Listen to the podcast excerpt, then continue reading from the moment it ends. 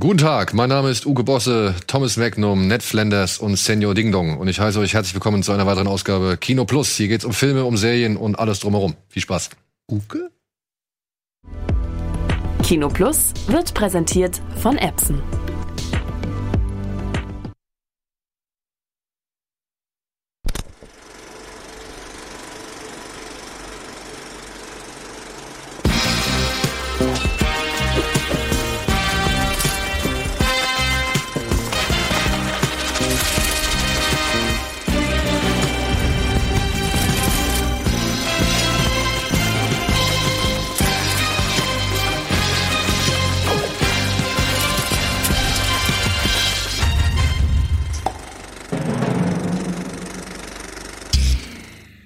Und herzlich willkommen zu einer weiteren Ausgabe Kino Plus. Heute mit einer Gastpremiere, nämlich Thomas Breuer von Brodys Filmkritiken ist bei uns zu Gast. Danke, dass ich hier sein darf. Ja, ey, schön, dass es geklappt hat. Schön, dass es geklappt hat. Ich, nur zur Erklärung, ich war einmal von äh, Thomas eingeladen worden zu einem Talk über Skype. Skype, ja, okay. Aber da ging es halt um ge- gewisse Filmfragen und so weiter und, sag ich mal, allgemeine Ansichten. Und ja, dann hat sich das alles so ein bisschen ergeben. Dann hat mich deine Frau angesprochen und angeschrieben. Und ich habe gesagt, ey du, ich habe das schon auf der Liste. Ich habe halt nur auch eine Liste, die halt schon ziemlich lang ist und dementsprechend muss ich erstmal abarbeiten. Aber wenn die Zeit und die Gelegenheit kommt, bist du herzlich eingeladen. Und das hat sich jetzt heute dann endlich ergeben. Und Simon ist natürlich auch mit am Start. Und ansonsten haben wir nicht mehr gekriegt. Ja, so Ja. ja. endlich mal Zeit zu reden. Eine Genau, so bleibt ein bisschen Wo man Zeit. nie auf niemanden Rücksicht nimmt. Denn wir haben heute eigentlich einiges zu tun. Es geht um ein deutsches äh, Schachteldrama, es geht um gierige Stripperinnen, es geht um zwei Männer auf einer einsamen Insel mit viel Alkohol und viel Sturm.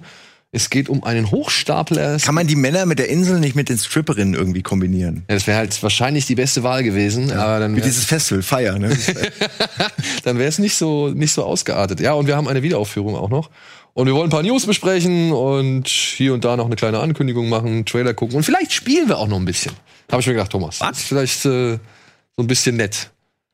Aber jetzt mal kurz was zu dir. Dein Kanal heißt Brodys Filmkritiken und wie du es mir ja bereits schon mal erklärt hast, hat das einen ganz bestimmten Ursprung, denn du bist nämlich riesengroßer Fan von einer bestimmten Filmfigur. ein Fan von Kevin Smith und da gibt es die Figur äh, Brody, der bei Mallrats, Jay und Silent Bob Strike Back und jetzt demnächst auch bei Jay und Silent Bob Reboot auftritt, gespielt von Jason Lee. Und weil es sich auch aus meinem Nachnamen so ein bisschen ergibt, ist das dann der Brody als Namensgeber für meinen Kanal. Seit wann machst du das jetzt? Äh, Ich habe in Schulzeiten angefangen, mein eigenes Filmmagazin auf VHS zu machen, wenn man es bis dahin zurückrechnen will. Wie hast du das dann vertrieben? Hast du das dann wirklich Es gab immer nur ein Exemplar und leider habe ich zwei nie wieder bekommen. Ähm, Ja, das aber ist dann, äh, seit 2000 geil. Den Kanal gibt es seit 2008 und in der jetzigen Form seit 2014. Ich habe da auch meine Frau, die mich an vielen Stellen motiviert und ein bisschen angeschubst hat. Dann auch immer wieder Kontakte mit anderen, die motiviert und unterstützt haben. Und so ist es über die Zeit gewachsen. Ja. Aber, also, du hast dann wirklich auf VHS eine richtige Kinosendung aufgenommen, oder was? Im Grunde saß ich da irgendwo vor äh, der Kamera und habe von Fernseher aus Aufzeichnungen, also Ausschnitte eingebunden. Ja, und im Grunde war es mein Ziel, das Leuten zu geben. Die gucken es sich an und ich kann mit denen dann über die Filme reden. Wir reden jetzt hier von Mitte der 90er. Ja, und das habe ich sieben, acht Jahre während der Schulzeit gemacht. Krass. Das ist echt lustig. Das ist echt gut. Was, was, was war so ausschlaggebend zu sagen, ey, ich möchte jetzt hier über Filme reden, ich möchte Leuten irgendwie meine Leidenschaft für Filme irgendwie mitteilen? Weil ähm, ich glaube, ich bin äh, in einem sehr ruhigen Umfeld aufgewachsen und irgendwann war Film für mich quasi das Medium, da werden Emotionen erzeugt, zugelassen und irgendwie war das ein Punkt, über den ich immer gerne mit anderen geredet habe, weil ich liebe es auch total, Filme, die ich schon kenne, mit anderen zu gucken, um zu sehen, wo lachen die, wie reagieren die, worauf. Das finde ich immer total faszinierend und über den jeweiligen Titel mit jemandem so zu diskutieren, zu reden, das ist für mich einfach immer ein großes Vergnügen gewesen. Hast du Kinder? Ja. Ja? Wie alt? In zwei Wochen ein Jahr. Ein Jahr, okay, ja, da hast du noch ein bisschen Zeit, aber das wird dann der Next Step. Ja, wann, wann man hoffe ihnen ich. welche Fernsehfilmreihen näher bringt oder Das wie? zum Beispiel, aber halt auch einfach ähm, zu sehen, wie, wie dein Kind auf Sachen reagiert, die du ja auch schon kennst. Ja. Ja, also ich meine zum Beispiel, weiß ich nicht, Durchlebt jetzt- man dann die Emotionen Ey, das ist selbst wirklich noch krass. mal. Also ich ja. habe jetzt mit meinem Sohn vor einiger Zeit habe ich König der Löwen zum ersten Mal geguckt, ja, weil der halt das Hörspiel hat und richtig also richtig on fire war, was das angeht und das unbedingt hören wollte oder beziehungsweise unbedingt sehen wollte. Und dann habe ich mit dem Dings geguckt und das ist wie so ein, so ein Gefühlsverstärker, weißt du? Weil er sitzt dann da und, Ja. und ist richtig fasziniert und keine Ahnung.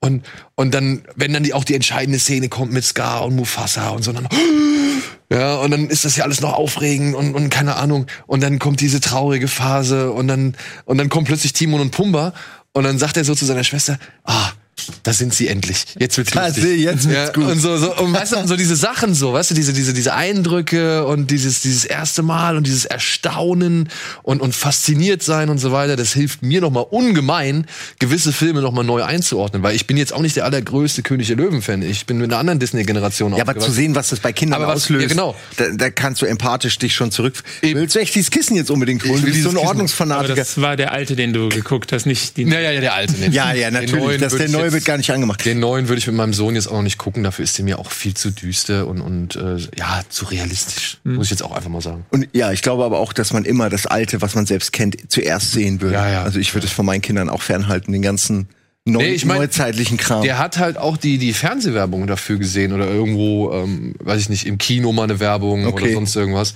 Dann sieht er das natürlich auch und dann will er das natürlich auch sehen. Ja, oh, das ist König der Löwen, Papa, ich will das, aber können wir den auch gucken und so. Und natürlich kann man das gucken, aber jetzt noch nicht. Also das muss ich jetzt, ich freue mich jetzt schon auf Frozen 2, ey, muss ich auch noch rein. ja, das ist ja irgendwie der Mega-Hype gerade. Ich, ich raff das gar nicht, aber. Ja, ich, ich habe schon beim ersten nicht gerafft. Ja, aber ich meine, der erste, also ich, äh, hier, wer ist der Schneemann? Äh, Klaus? Olaf. Ich liebe ihn. Also es gibt, ich finde, der hat schon echt gute Momente so, aber dass der ja so, abge, so abgegangen ist, dass sich da so ein Meme-Kulten alles drum. Ich meine, der ist, ich hätte jetzt nicht gedacht, dass der so viel hergibt dafür. Aber scheinbar ist der mehr, mehr Projektionsfläche, als man dachte. Wird der im zweiten auch wieder von Harpe Kerkeling gesprochen? ja. Okay. Also war im Englischen schon gut, aber im Deutschen war die Synchro echt auch Ich muss sagen, ich finde, Harpe Kerkeling macht das besser fantastisch. als Josh Gad, glaube ich, ist das im Original. Und äh, dementsprechend, ich muss auch sagen, ich finde gerade äh, einige deutsche Sprecher haben es geschafft, irgendwie animierten Figuren in letzter Zeit oder auch in, in den längeren, also in längerer Vergangenheit, ähm, ja doch irgendwie ne, einen Tick mehr Leben einzuhauchen als vielleicht der amerikanische Sprecher. Also zum Beispiel Otto Walkes. Ja, Ja, nur mal okay. als, als, Ja. als, als. Ansatz. Otto Walkes wurde von Fox, wenn ich das richtig in Erinnerung habe, wurde der durch die Welt geschickt, um den einzelnen Ländern oder Wie den einzelnen. Sprechern Ja. zu zeigen, wie man Sid spricht. Ja gut, aber das sind auch unsere Besten. Habe Kerkeling, Otto Walkes sind schon top-notch, was man so in Deutschland hat, was Comedy angeht. Also sage ich mal, Comedy vielleicht nicht mehr so, aber eben was, äh, was Schauspiel und Comedy angeht, in Kombination mit einer lustigen Stimme, da fällt mir fast Dirk, Dirk Bach noch, der ist tot. Also so viel fallen mir gar nicht mehr ein, die das auch so gut können. Also ich will das damit nicht schmälern, du hast völlig recht. Ich denke, das ist halt auch Zeit. Also Ja. gehört sich auch so. Erwarte ich das auch. Also ich bin da gar nicht so richtig. Und ich muss ja bei Videospielen würde ich mir das wünschen. Ja. Dass man mal mit der ähnlichen Preisklasse an die Synchro rangeht, weil es ist ja am Ende nur Geld auch, eine Kann aber auch Geldfrage. sehr hinderlich sein. Also da habe ich noch die Erinnerung an Waterboy mit Adam Sandler, der dann von Ja. Super Richie gesprochen wird. Das heißt, ich sehe ihn, ja, Gott, ich erinnere mich. ja, ich will mich nicht dran erinnern, aber äh, ich meine nur, äh, Oh dass Mann, ich quasi Super mehr Richie. den Komiker oder wie auch immer, den ich so real von der Bühne kenne, sehe, anstatt da eine Figur, die gesprochen wird. Ja, ja. Das stimmt, ja. Also es kann auch nach hinten losgehen, wollen wir gar nicht irgendwie drüber streiten. Das so. ist wahr, ja. Aber ich würde sagen, ein Otto Walkes und halt ein Habe Kerkeling, das sind schon zwei wirklich, das sind zwei gute Profis, die halt auch wissen, dass sie sich vielleicht eher mal so in Dienst der Sache stellen. Zum Beispiel damals, als Mushu, als Otto Mhm. Mushu gesprochen hat, da haben ja auch alle irgendwie gedacht, oh je, das ist zu sehr Otto Walkes, aber ich finde, der hat es eigentlich damals schon ganz gut gemacht, sodass die Figur jetzt nicht in den Hintergrund gerückt wird, eben durch die Stimme.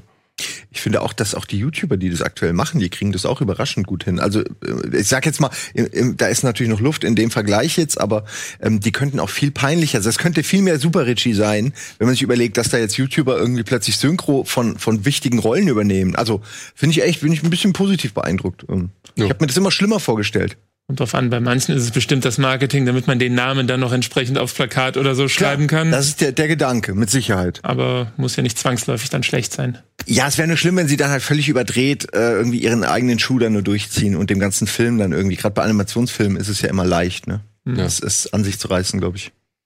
Ja. Thomas, was hast du jetzt gesehen?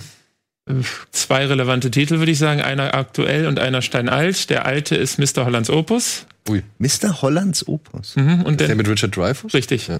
Und der neue war The Farewell, der kommt an Weihnachten. Oh, den habe ich noch nicht gesehen. Da habe ich jetzt einen Ansichtslink zu bekommen. Da bin ich gespannt drauf. Das ist mit Aquafina, ne? Ja, ich krieg den Namen nicht ausgesprochen, ja. ja. Äh, handelt von einer chinesischen Familie, die mittlerweile so in die Welt äh, verstreut ist. Die kommen alle zu einer großen Hochzeit nach China zurück. So die eine, äh, der eine Familienteil aus New York, der Bruder noch aus Japan. Und äh, was über dem Ganzen liegt, bei der Mutter, also bei der Großmutter wurde Krebs im Endstadion diagnostiziert.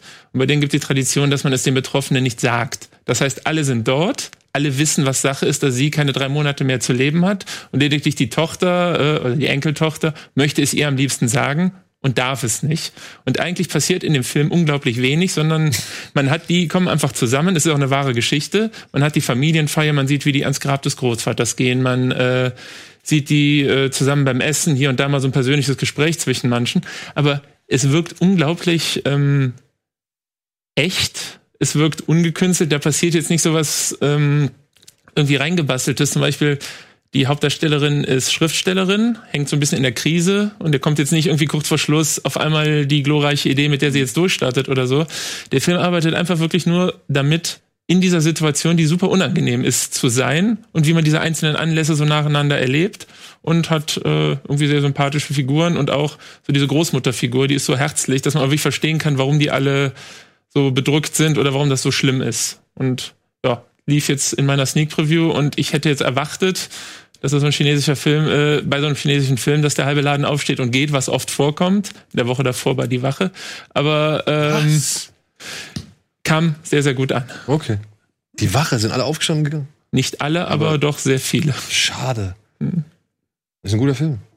Ich fand ihn sehr lustig. Okay. Ist der neue von, also der zweitneueste von Mr. Oizo von, von Quentin Dupieux, der mhm. Rubber gemacht hat zum Beispiel. Ah, okay. Ja. Aber der ist, der ist gut. Der kommt jetzt irgendwie auch demnächst in zwei, drei Wochen kommt er zu uns ins Kino. Ja, okay, okay. Guck ich mir an. Und bei dir, Simon? Ähm, du meinst jetzt, was ich zuletzt geguckt habe? Ja, was ich habe vielleicht nicht aktuell nein, genau. Ich habe super viel, also wir reden ja nachher noch über Sachen, aber ich habe echt ein bisschen viel geguckt und kam auch ähm, ich glaube, letzte Woche war ja war ich ja nicht dabei und so. Und deswegen habe ich hier ganz viel stehen. Ich weiß aber nicht, wollt ihr nicht einfach sagen, über was ihr reden wollt? Also ich habe gesehen Princess Bride im hohen Gras. Äh, Rambo, oh Gott, lass uns einfach nicht über Rambo reden. Wobei schon, nee, also okay, wir reden über Rambo. weil, weil Hast du den gesehen? Ist, ja. Er ist halt einfach, er hätte halt echt gut sein können irgendwie. So diese Guerilla-Nummer am, äh, also jetzt kurz, ich werde jetzt nicht alles zusammenfassen und ich habe ja schon drüber geredet, nur am Ende gibt's jetzt so ein bisschen Flashback zu Vietnam, so, weil sie in diesen Tunneln rumrennen und sie ist halt die ganze Zeit Rambo so, dam, dam, dam, dam, dam, rennen, da ist einer tot, ram, ram, ram, ram, ram, da kriegt jemand was in die Fresse, ram, ram, ram, ram, ram, Kopf ab. Und du denkst dir, also wie so ein Hamster, so rennt der da, wie schnell ist der, ne? Wie, ich meine, der mit kann 70. ja, genau, mit 70 und es ist halt irgendwie, es ist so komikhaft, weil es irgendwie, sie haben nicht versucht, finde ich, es irgendwie glaubwürdig zu machen, so richtig, ne? Ich weiß nicht, also es ist irgendwie, es ist, wirkt auf mich ein bisschen echt, äh, gut, es ist Rambo, ne? Aber man hätte auch noch mal rough zurückgehen können zu den Wurzeln und es, also das Einzige, was mir hängen bleiben wird, ist dieses Rumgehampel unten in den Gräben und der Moment, wo er dem einen so fest auf die, auf das Schlüsselbein drückt, bis es kaputt geht Ja. und der Knochen rausgeht und er dann noch an dem Knochen rumdrückt. Holla die Waldfee. Das ist das ekelhafteste, was ich, also aus irgendeinem Grund, Schlimmeres gesehen schon, aber das hat mich richtig so, hör doch auf, lass den armen Mann im Frieden. Den armen Mädchenhändler. Ja, okay, in dem Moment tat er mir einfach nur leid, aber ja, also es ist wirklich kein guter Film, auch leider kein sonderlich unterhaltsamer Film und die Kills, selbst die guten Kills zusammengeschnitten sind eine Minute. Also, hm, weiß nicht. Es ist halt schade, weil aus jedem Rambo-Film bleibt mir immer nur eine Szene aus dem davor in, in Burma oder sowas, wo er mit diesem Heckgeschütz auf diesen armen Kerl auf dem Boot da den pulverisiert. Ich weiß, da waren noch ein paar andere. Ähm, aber das sind so ein, zwei Fetzen, die übrig bleiben und das war's dann. Wie, wie versuchen? Also der Film war für mich einer der schlimmsten, die ich im Jahr gesehen habe, wegen dem Sitzen, ja, wegen dem Sitznachbar, den ich hatte, der, Oh, mitten, so. der mitten im Film anfing, eine Tupperdose auszupacken und so. was zu essen, nicht die ganze Zeit so schmatzend die Finger leckte und die ganze Zeit Kommentare reinrief. Auch scheiße. Äh, der Film selber, der hatte für mich von vornherein ein Problem, dass er einerseits irgendwie versuchte, so ein alter Rambo zu sein und gleichzeitig so einen auf Wolverine machen wollte, so Altherrenwerk und diese Figur irgendwie mit Würde. Zu Graben tragen. So, ja, aber gleichzeitig, wenn Stallone dann kurz vorher noch sagt, wenn der erfolgreich ist, mache ich noch einen, äh, dann Funktioniert das meistens nicht, ne? nee. Deswegen auch diese komische, deswegen war ich auch von dem Ende irritiert, wenn er da also zum einen auf dieser Veranda sitzt und dann zum anderen aber nochmal über das Feld reitet, so was im Abspann ja nur gezeigt wird. Wo ich gedacht habe, okay, soll das jetzt irgendwie sein, äh, ja, er reitet ins ewige Licht oder in die ewige Prärie oder Jagdgründe oder was weiß ich so. Oder, Ja, vielleicht will er zurück zu seinen Wurzeln, sich so ein bisschen erinnern, wie, wie, naja, okay, es ist schon, ja, es ist ein bisschen, aber Ja. offenes Ende. Vielleicht Äh. reitet er in den nächsten Teil. Aber ich glaube, war der denn kommerziell? Der war sicher nicht unerfolgreich, oder? Aber die sind doch immer ein bisschen relativ erfolgreich, habe ich das Ich weiß nicht, ich, ich glaube nicht, dass der sonderlich teuer war und deswegen auch nicht so viel einspielen muss. Aber wisst ihr, was, was interessant ist? Äh, diese, diese Sequenz am Anfang in dem Wald mit dieser Sturmflut und was weiß ich, die gibt's offenbar nur hier in Europa. Also offenbar nur, nur in Deutschland. Ach, die gibt's in Amerika gar nicht. Habe ich jetzt mal irgendwo gelesen. Also das haben sie extra für uns gemacht. Der ist auch so schon nicht besonders lang. Also ja, vielleicht müssen sie über irgendeine Grenze kommen. Ja, aber vielleicht kannst du ihn dann so noch mehr am Tag zeigen. Weißt du? Ich, ich habe noch eine andere Sache, über die ich lieber reden würde, weil es eigentlich ein besserer Film ist. Dann warte. Spell. Oh, Dann warte. Dann jetzt hab machen ich wir kurz gesagt. einen Spot. Und dann kommst du mit was? Spell? Spell. Spell. Du kennst den nicht?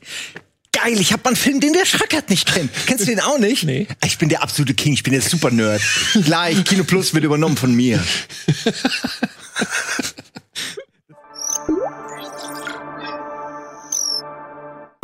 Bitburger Winterbock. Gereift bei minus zwei Grad. Süffig und kräftig im Geschmack. Jetzt genießen.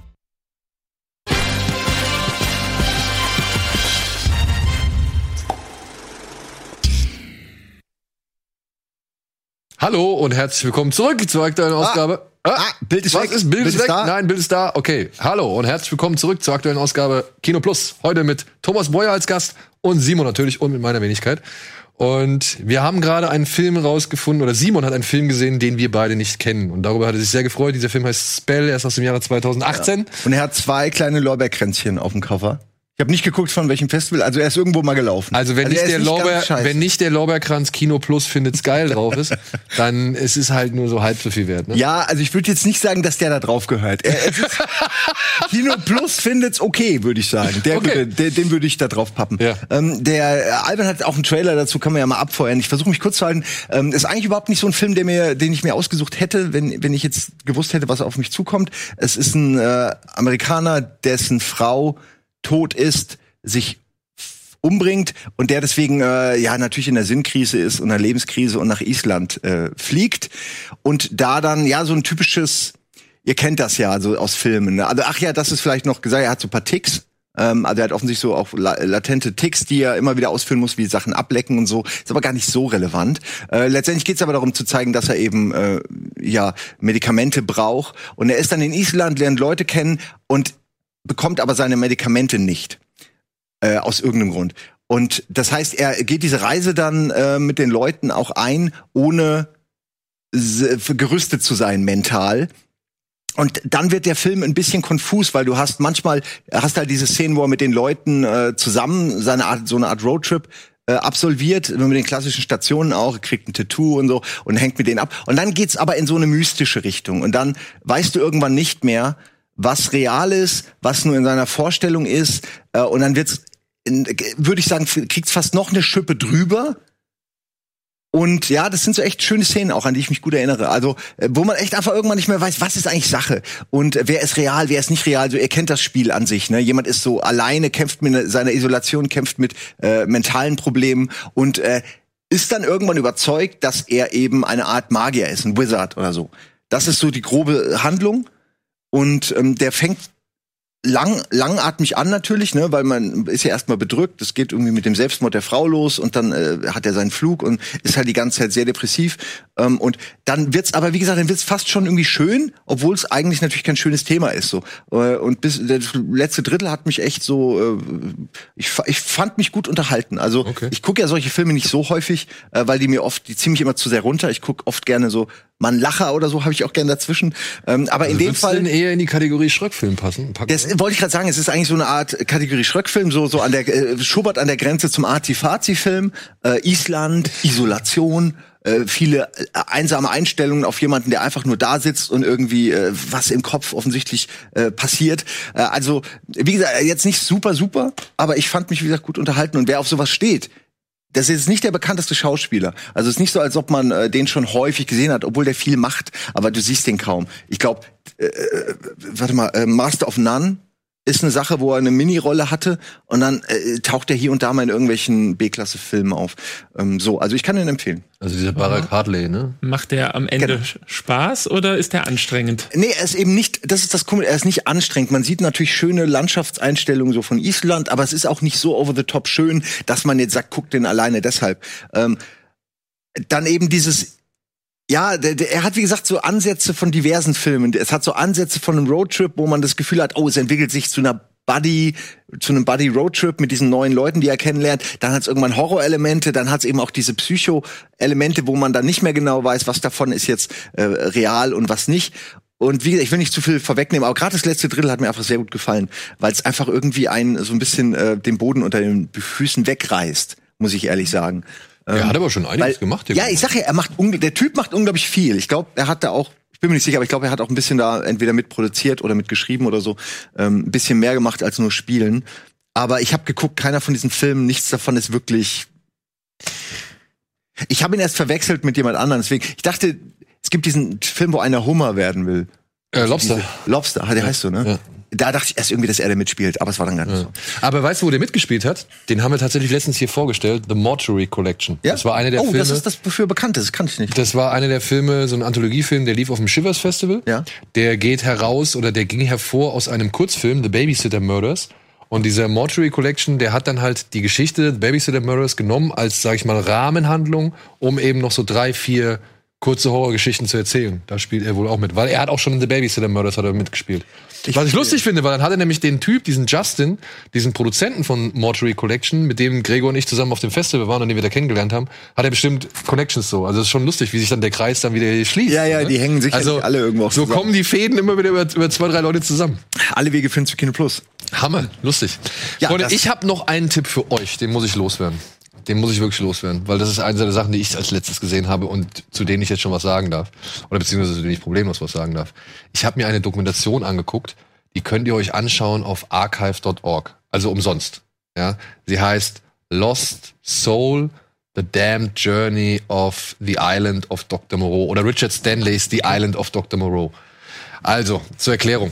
The Island of Dr. Moreau. DNA, Experimente des Wahnsinns heißt der auf Deutsch oder halt eben die Insel des Dr. Moreau ist ein ist ein Roman, der wurde schon dreimal verfilmt, das ist die dritte und diese dritte Verfilmung ist mit Val Kilmer und Marlon Brando in den Hauptrollen. Da habe ich von gehört. Und die sollte ursprünglich mal von diesen jungen Herren da, Richard Stanley, inszeniert werden. Ja. Richard Stanley war damals, als er das machen sollte, so ein aufstrebendes Horrortalent. Hat unter anderem Mark 13 oder Hardware gemacht oder Das Devil. Zwei Horrorfilme, die halt so ein bisschen sich abgesetzt haben, weil sie auch schon so ein bisschen psychedelischer waren. ja, Und Mark 13 kenne ich. ja, Mark 13, ja, und so ein bisschen anderen Ansatz gehabt haben und so. Und Richard Stanley war plötzlich das, das heiße Wunderkind und was weiß ich. Und dann hieß es, ey, der hat jetzt hier die Idee für, für Moreau, weil er mag das Buch sehr gerne und hatte auch schon wirklich sich sämtliche Konzeptzeichnungen und so weiter überlegt und ausgedacht und so weiter. Ja, und dann kam halt plötzlich ein New Line Cinema auf den Plan.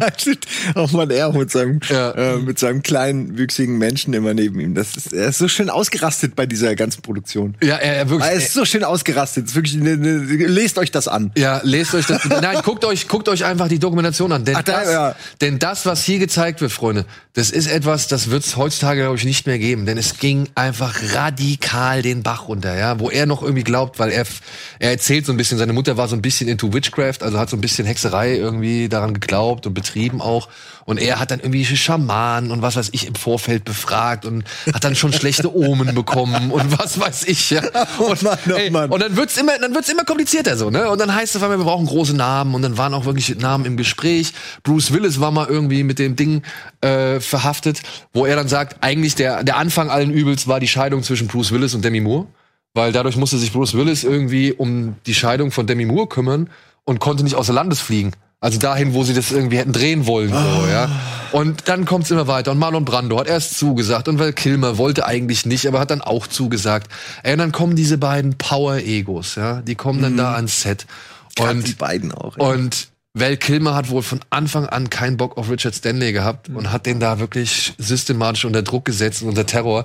Und dann gab es irgendwie einen Sturm, dann konnten nicht gedreht werden, dann gab es einen riesen Monsum, alles was. Und dann Marlon Brando tragischerweise zum ersten Mal den Film boykottiert, in dem halt beim durch den Selbstmord seiner Tochter. Ja. Und deswegen konnte er erstmal nicht kommen. Aber dann war das irgendwann erledigt und dann konnte er kommen, hat sich aber trotzdem Zeit gelassen. Und dann, als er da war, hat er wirklich willentlich diesen Dreh sabotiert.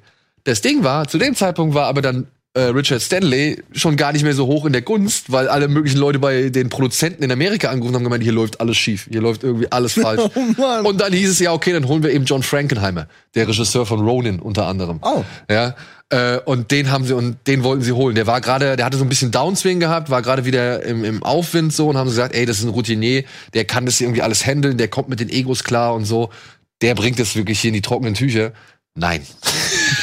und bitte, ey, guckt euch das an. Das ist wirklich eine, eine herrliche Ich liebe Katastrophe. solche Behind-the-Scenes-Dokus, Ja. das auch komplett, weil man liest immer nur ein Fetzen auf Reddit mal hier oder man weiß was, weil man irgendwas gesehen hat. Aber es sind diese Dokus, die dann hängen bleiben, die man braucht. Ja, Wie also- Jodorowskis Dune. Ich kannte Genau. die Geschichte auch nicht in ihrer Gänze, bevor ich die Doku so gesehen habe. Hast du den gesehen? Nee. Ah, den musst Ey, du, musst, musst auch Das ist auch. Filme übers Filme machen sind irgendwie immer das Geilste, finde ich. Ja, also mittlerweile muss ich auch sagen, habe ich einen riesengroßen Narren an diesen Film übers Filme. Und wenn das Da auch noch so wirklich so bescheidene ja. Projekte sind, so, ne, wenn du halt mitkriegst, wer wie irgendwas spinnen kann und irgendwo seine Finger drin hat und über welche Wege irgendwas gehen muss, dass mal irgendwann plötzlich da ein Beleuchter, ein Kameramann und ein Regisseur da stehen. Es ist So. ein Wunder, dass überhaupt Filme entstehen, wenn manchmal. man sich das manchmal anguckt. Manchmal mal, und ein Marlon Brando, ne?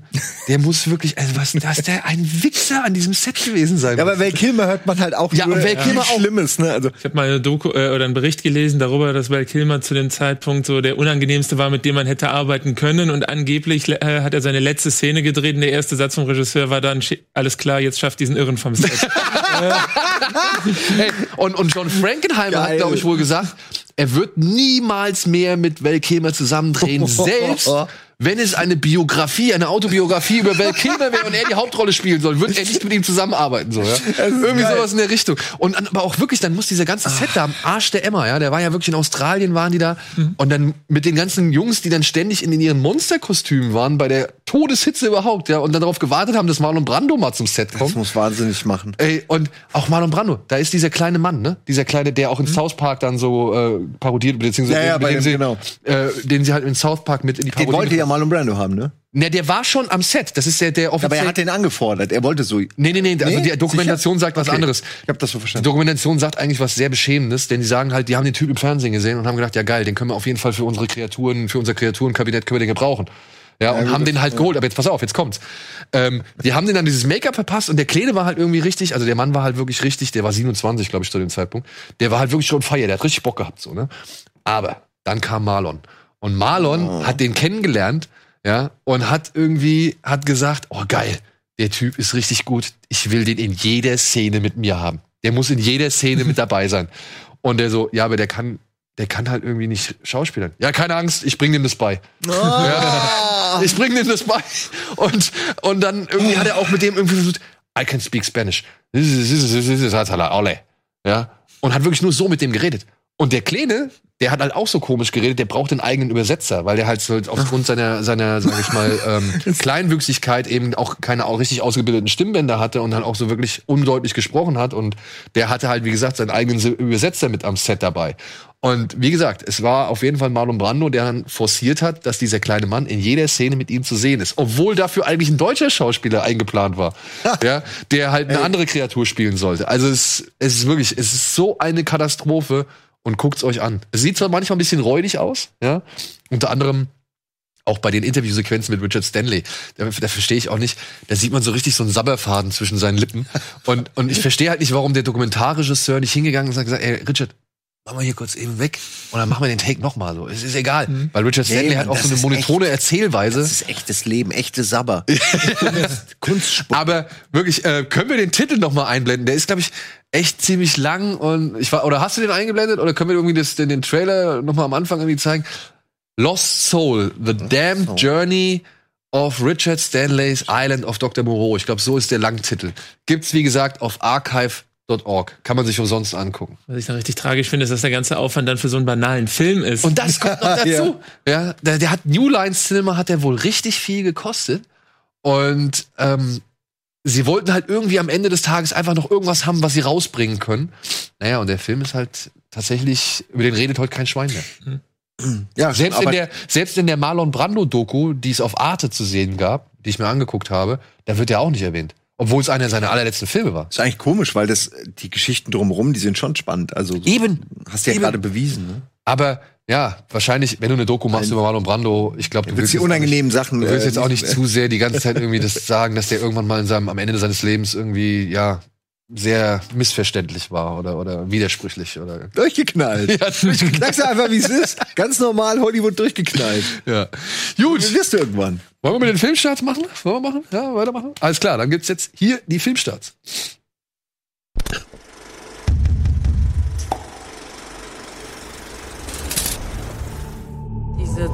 Zwei Welten irgendwie, die zusammenkommen. Five weeks, two days. Help me recollect.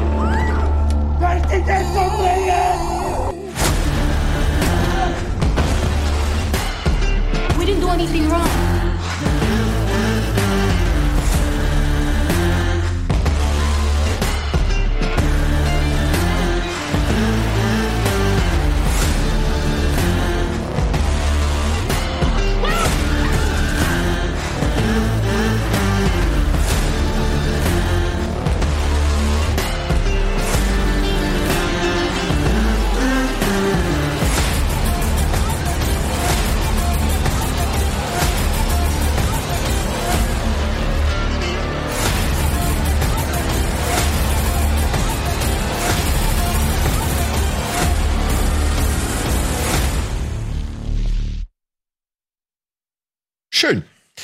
So, was wollen wir mal sagen?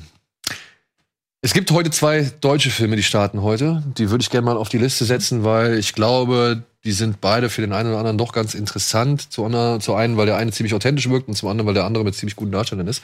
Der eine Film heißt Jung oder Young. Ich weiß nicht, er wird Y-U-N-G geschrieben. Stammt von einem Mann namens, einem Schauspieler namens Henning Gronkowski. Der hat hier zwei Jahre lang an diesem Projekt irgendwie Vorbereitungen gearbeitet und so weiter und zeigt dir halt einfach vier junge Mädchen in Berlin von hier und jetzt, die halt versuchen, wie soll man sagen, mit dem Überfluss, mit dem wir halt alle zu tun haben, ja, an Party, an, an Informationen, an, an Vergnügungen, an, weiß ich nicht, dramatischen Themen und so weiter. Sie versuchen halt einfach mit diesem Leben klarzukommen. Und das ist jetzt so dieses typische, jetzt könnte man natürlich gleich schon auf Anhieb sagen, oh, irgendwelche hedonistischen Frauen, in was interessiert Ja, ja, in Partysituationen. Ah, in Partysituationen, genau. Aber der Film soll wohl halt echt gut in die Tiefe und echt Ja. gut an, an, sag ich mal, an das Lebensgefühl rankommen. Und ähm, ja, wurde halt mit diesen auch, glaube ich, Darstellerinnen konsequent zusammen entwickelt, um halt zu, zu ja, gewährleisten, dass die auch so reden, wie sie reden, dass die so sich verhalten, wie sie verhalten, wie sie sich verhalten würden und dass das halt alles möglichst ungekünstelt, rough und authentisch rüberkommt. So. Äh, ich habe ihn leider noch nicht sehen können, aber mich interessiert es, weil ich bin so ein Film von, äh, Fan von irgendwie, sag ich mal, neuen deutschen Kino, was sich mal irgendwie versucht, ja, ein bisschen näher ranzuwagen und auch irgendwie nichts beschönigt, sondern dass man das, das, ja vielleicht dem Zuschauer einfach selbst überlässt, was man davon hält. Und äh, deswegen bin ich ein wenig drauf gespannt. So. Also Ja, es sieht auf jeden Fall, es sieht aus, als ob das halt so ein sehr zeitgemäßes Kids oder sowas ist. Genau. Äh, ohne dass ich jetzt werten will. Ja, Ja. würde ich mir auch angucken, weiß nicht, ob es mir gefällt. Ich finde es immer so, ja, man muss, kommt mir ein bisschen auf die Aussage an, so, weil Drogen und so und Party ist ja geil, Ja, aber, aber wartet mal ab mal, 20 Jahre. aber, und, ähm, ich mein, weißt du so ein Film ja auch- müsste immer einen Schnitt haben. Das sind dieselben Leute 20 Jahre später, weil das ist nämlich das, was die Leute nie sehen, wie Aber- die Leute dann drauf sind. Aber ähm, wo du jetzt halt Euphoria zum Beispiel ziemlich mochtest, würde Ja. ich sagen, könnte das trotzdem was für dich sein. Wenn der halt so wirklich knallhart rangeht. Ich meine, es geht ja, wie gesagt, Ja. um Webcam-Sex, es geht um Drogen, Party und so weiter. Ja, ne, ich will ja eher, ich will ja wissen, wie diese Personen ticken. Ich will ja wissen, wie jemand in dem Alter, äh, auch noch mit einem anderen Geschlecht als ich, wie der, wie der das alles sich selbst erklärt und vor allen Dingen, wie er sich das rechtfertigt, welche Philosophie er verfolgt. So einfach, was halt Filme bieten. Ja, Ja, gut. Halt in den Kopf mal, in die äh, empathisch mal in den Kopf jemand anderen schlüpfen. er muss es ja Wenn nicht er rechtfertigen unbedingt. Ne? Nein, wie die, wie die, wie die Darsteller, also wie die Figuren sich das Okay, rechtfertigen. okay, weil ja. du machst ja Dinge auch immer, weil du sagst, äh, reicht ja, dass du sagst, ja, ist, äh, ist ein banales Leben, aber ich scheiß drauf, ich will Spaß haben oder so. Selbst das ist ja schon eine Rechtfertigung. Du, ich wusste auch, ich muss fürs Abi lernen. Ich bin trotzdem, oder für den Führerschein, ich bin trotzdem auf die Party gefahren und habe trotzdem bis nachts irgendwie oder bis morgens irgendwann durchgemacht. Hab noch mal zwei, hab noch, ich weiß noch, bei meiner theoretischen Prüfung bin ich auf Party gefahren. Kam irgendwann morgens um, weiß ich nicht, fünf, halb sechs wieder, habe mich hingesetzt, habe noch den, den, diesen Öko-Energiesparbogen da gemacht von der theoretischen Prüfung plus noch einen anderen. bin dann schwitzend und völlig Ey. übermüdet mit der Koffeintablette, glaube ich, drin, bin ich zu der theoretischen Prüfung. Zwei Fehler. Für die Geschichte solltest du jetzt deinen Führerschein noch abgeben müssen. Warum? Ich hab doch bestanden. naja, Beim ersten Mal habe ich gepennt, ich habe gelernt, ich bin mit einem Bogen noch zu der Prüfung hingegangen und bin hammerhart durchgefallen. Wirklich hammerhart. Ja, also was soll ich sagen? Wir haben unseren Führerschein beim ersten Mal bekommen, ne? Ich nicht. Ah, danke Thomas. Aber in der Danke. praktischen. Die Theorie hatte ich, aber praktisch hatte ich. Ja, bist du durchgefallen? Oh mein Was der passiert? Bei der. Äh, weil ich so übernervös war. Ähm, ich bin rückwärts eingeparkt, musste dann die Reifen gerade stellen und beim wieder rausfahren hatte ich sie noch nicht wieder nach links. Es ist nichts passiert, aber es war sehr knapp. Dann noch an einer Ampel, äh, das war hier eine Ampel und da und ich bin quasi über die erste gerollt und die war schon rot. Ich weiß nicht, also da war ein Kind schon im Brunnen und dann Ja, das dann, wenn er über Rot fährt. Ey, pass auf, vorbei. es geht noch schlimmer. Ich, ich oute mich jetzt hier mal, ich mache mich jetzt mal unbe also ich, ich, ich mache mich jetzt mal lächerlich, sagen wir es mal so. Du kannst dich doch gar nicht um. Meine erste praktische Prüfung war ungefähr nach fünf Minuten vorbei. Mhm. Weil es war morgens, es war sieben Uhr morgens, es war dunkel, Schneeregen. Mhm. Es soll keine Entschuldigung sein, ich habe einfach nicht aufgepasst. Ich hatte am selben Tag aber noch eine, eine, eine Englischklausur, Englischleistung. Und ich war halt im Kopf, ich war so nervös und, und alles durch. Wir fahren los, dann irgendwo ist da eine Ampel, aber halt eine Autoreihe, mit, also eine parkende Autoreihe neben der Ampel direkt. Und ich roll langsam an die Dings ran und immer langsamer. Und irgendwann guckt mich mein Fahrlehrer an. Und ich achte nur auf die Ampel. Ich achte wirklich nur auf die Ampel. Und irgendwann guckt mich mein Fahrlehrer richtig böse an, weil ich halt mal so ein kleines Stück weiter nach vorne gerollt bin. Und dann meinte er so, ja, ist dein Ernst? Und ich wusste überhaupt nicht, was los ist. Und dann habe ich gesehen, irgendwann, er guckt so, er, er, er nickt mit dem Kopf so nach zu rechts. Ja, das bin ich mit dem Außenspiegel, mit dem rechten Außenspiegel, bin ich halt am anderen Außenspiegel hängen. Ganz langsam an diesem Außenspiegel lang gefahren. Und der, der Prüfer hinten drin, ja, gut. Thema erledigt, ist vorbei. Ah, wie Was noch richtig gut war, dass sich dann so die Gerüchteküche bei mir so verbreitet hat. Ich wurde dann von einem angesprochen, ob es wahr sei, dass ich bei der Prüfung von der Straße abgekommen und in ein Feld geheizt sei. Nein, aber immer ja, im Zweifel immer ja, es kann nur der Legendenbildung helfen. Ja, ja, hätte ich gemacht, hätte ich auch gemacht. Ähm, also wirklich, meins war lächerlich. Das war so blamabel. Das war so blamabel. Gut, machen wir schnell weiter. Wir haben noch ein paar Filme. Ähm, was heute auch läuft, ist Mein Ende, dein Anfang. Da geht es um, wie soll man sagen, es geht um ein Liebespaar. Er ist, glaube ich, Physiker oder irgendwie Uniprofessor. Sie ist, äh, boah, weiß ich gar nicht. Ist egal. Sie sind auf jeden Fall richtig gut verliebt, so, alles cool, alles schön. Ähm, aber eines Tages gehen sie halt gemeinsam in eine Bank und diese Bank wird überfallen und er wird, überscho er wird erschossen. Ja, ist von Skyline. Genau. Hat mir sehr gefallen. Leider keine neue Staffel. Ja. Okay, jetzt weiter. Und dann gibt es aber noch einen parallelen Handlungsstrang und der dreht, äh, dreht sich um Edin Hasanovic. Äh, der spielt hier einen jungen Mann namens Slatan. Und der hat halt das Problem, dass er aus seinem Job geflogen ist, aber seine Tochter halt todkrank ist. Und er muss jetzt halt irgendwie zusehen, dass er seine Tochter irgendwie, äh, sag ich mal, fertig macht. Und eben durch eben, er ist im Krankenhaus, sie ist im Krankenhaus, lernen sich die beiden kennen. Ja. Und mehr will ich nicht erzählen. Also es geht halt darum, wie die mit ihrer jeweiligen Situation umgehen, wie die beiden sich kennenlernen und was aus dieser Beziehung dann entsteht. Es gibt Kritiker, die werfen dem Film vor, er ist ein bisschen zu sehr konstruiert, gerade in Anbetracht der Tatsache, auf die er dann am Ende hinausläuft.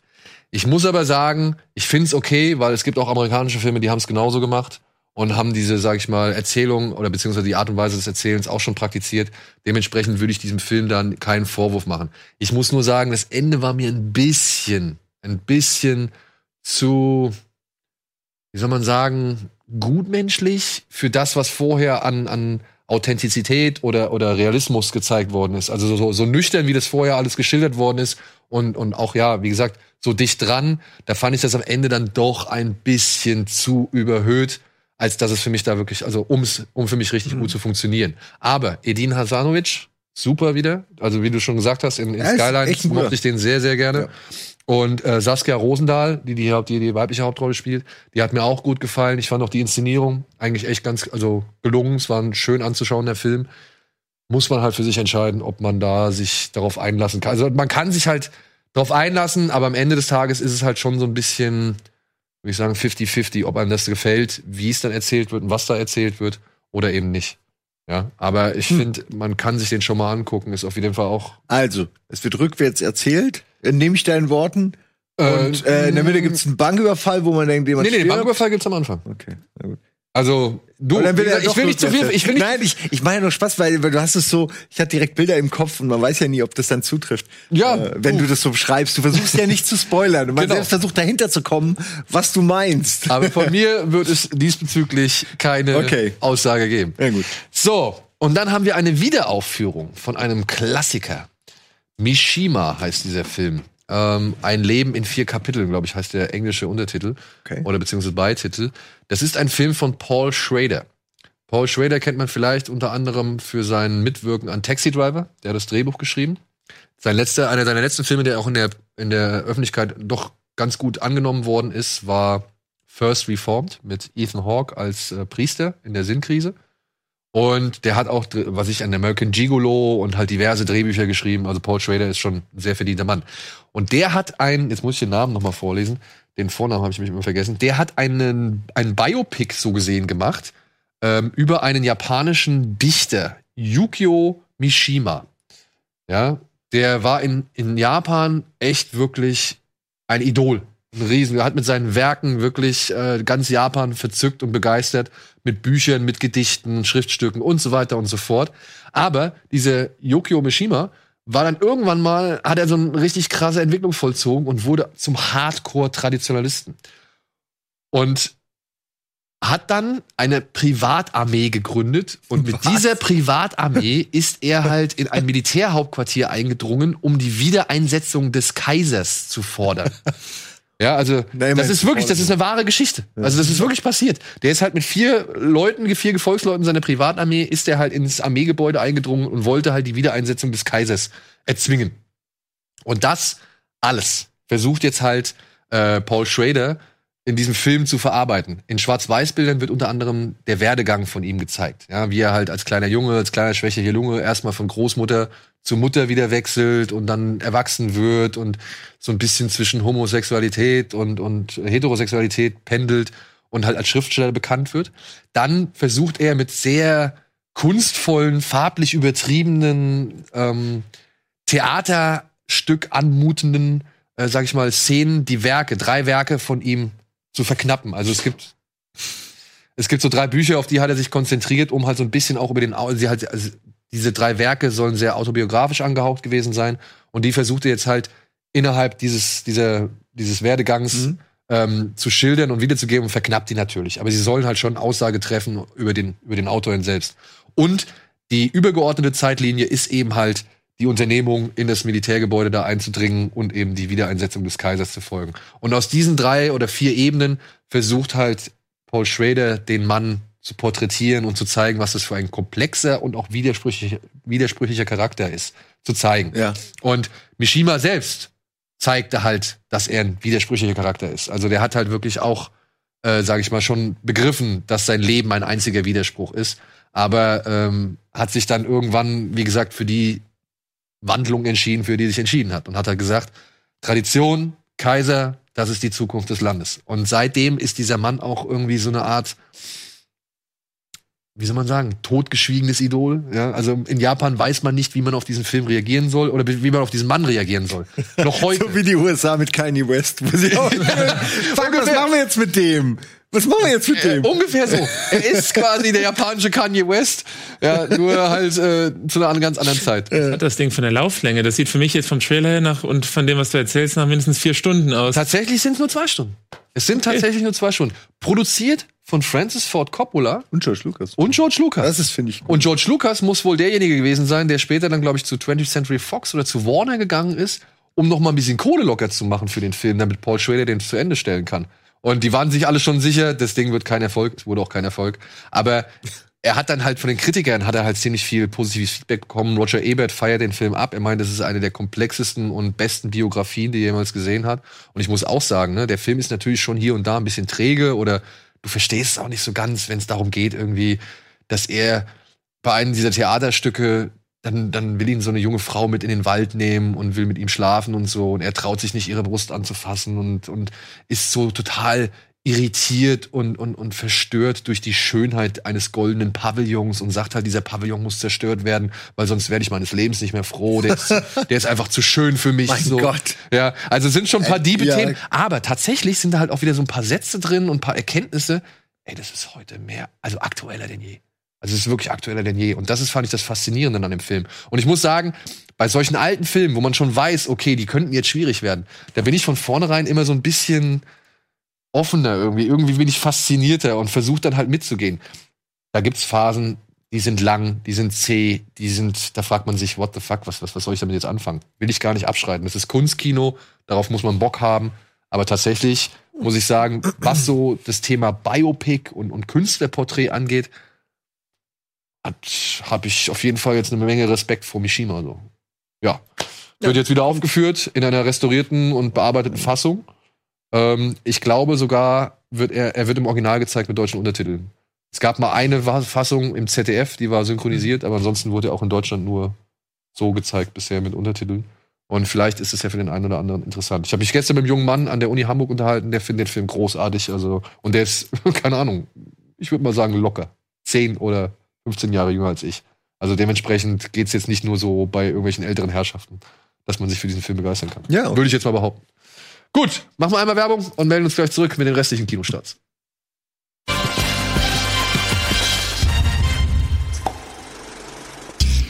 Herzlich willkommen zurück zur aktuellen Ausgabe Kino Plus. Heute mit Thomas Breuer von Brodys Filmkritiken und Simon und natürlich mir. Und wir sind noch mitten in den Kinostarts und wir haben noch drei Filme übrig. Und zu einem kannst du jetzt was sagen, weil den habe ich nicht gesehen. Okay, dann weiß Und, ich, ich dachte, äh, du willst, dass ich was zu Leuchtturm sage, weil, ey, Alter, ich kann dir nichts dazu sagen. Ich habe den Film nicht verstanden, aber da kommen wir wahrscheinlich Da kommen wir noch später Ähm, du meinst wahrscheinlich Good Liar. Good Liar. Was mich äh, wundert, dass das keiner von euch gesehen hat, ist doch wahrscheinlich für euch echte Kritiker so der Film, weil, weil äh, du hast halt Meryl Streep und äh, hier Ian McKellen. Äh, Helen Mirren, Entschuldigung, ich, ich verwechsel die beiden immer. Helen Mirren und äh, Ian McKellen, der, äh, ja, beides also super sind. Und ja gut, die Geschichte ist eigentlich relativ leicht erzählt, basiert wohl auf einem Roman, den ich nicht kannte.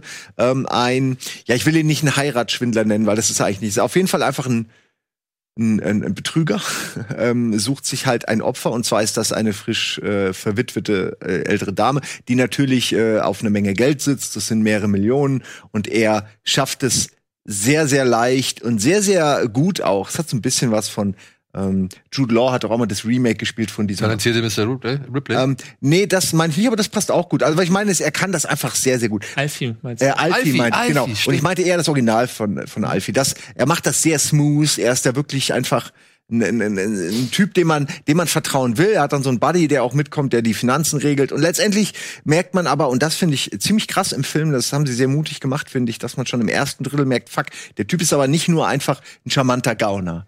Sondern der ist halt einfach ein fucking Arschloch. und nein, also es ist halt wirklich so.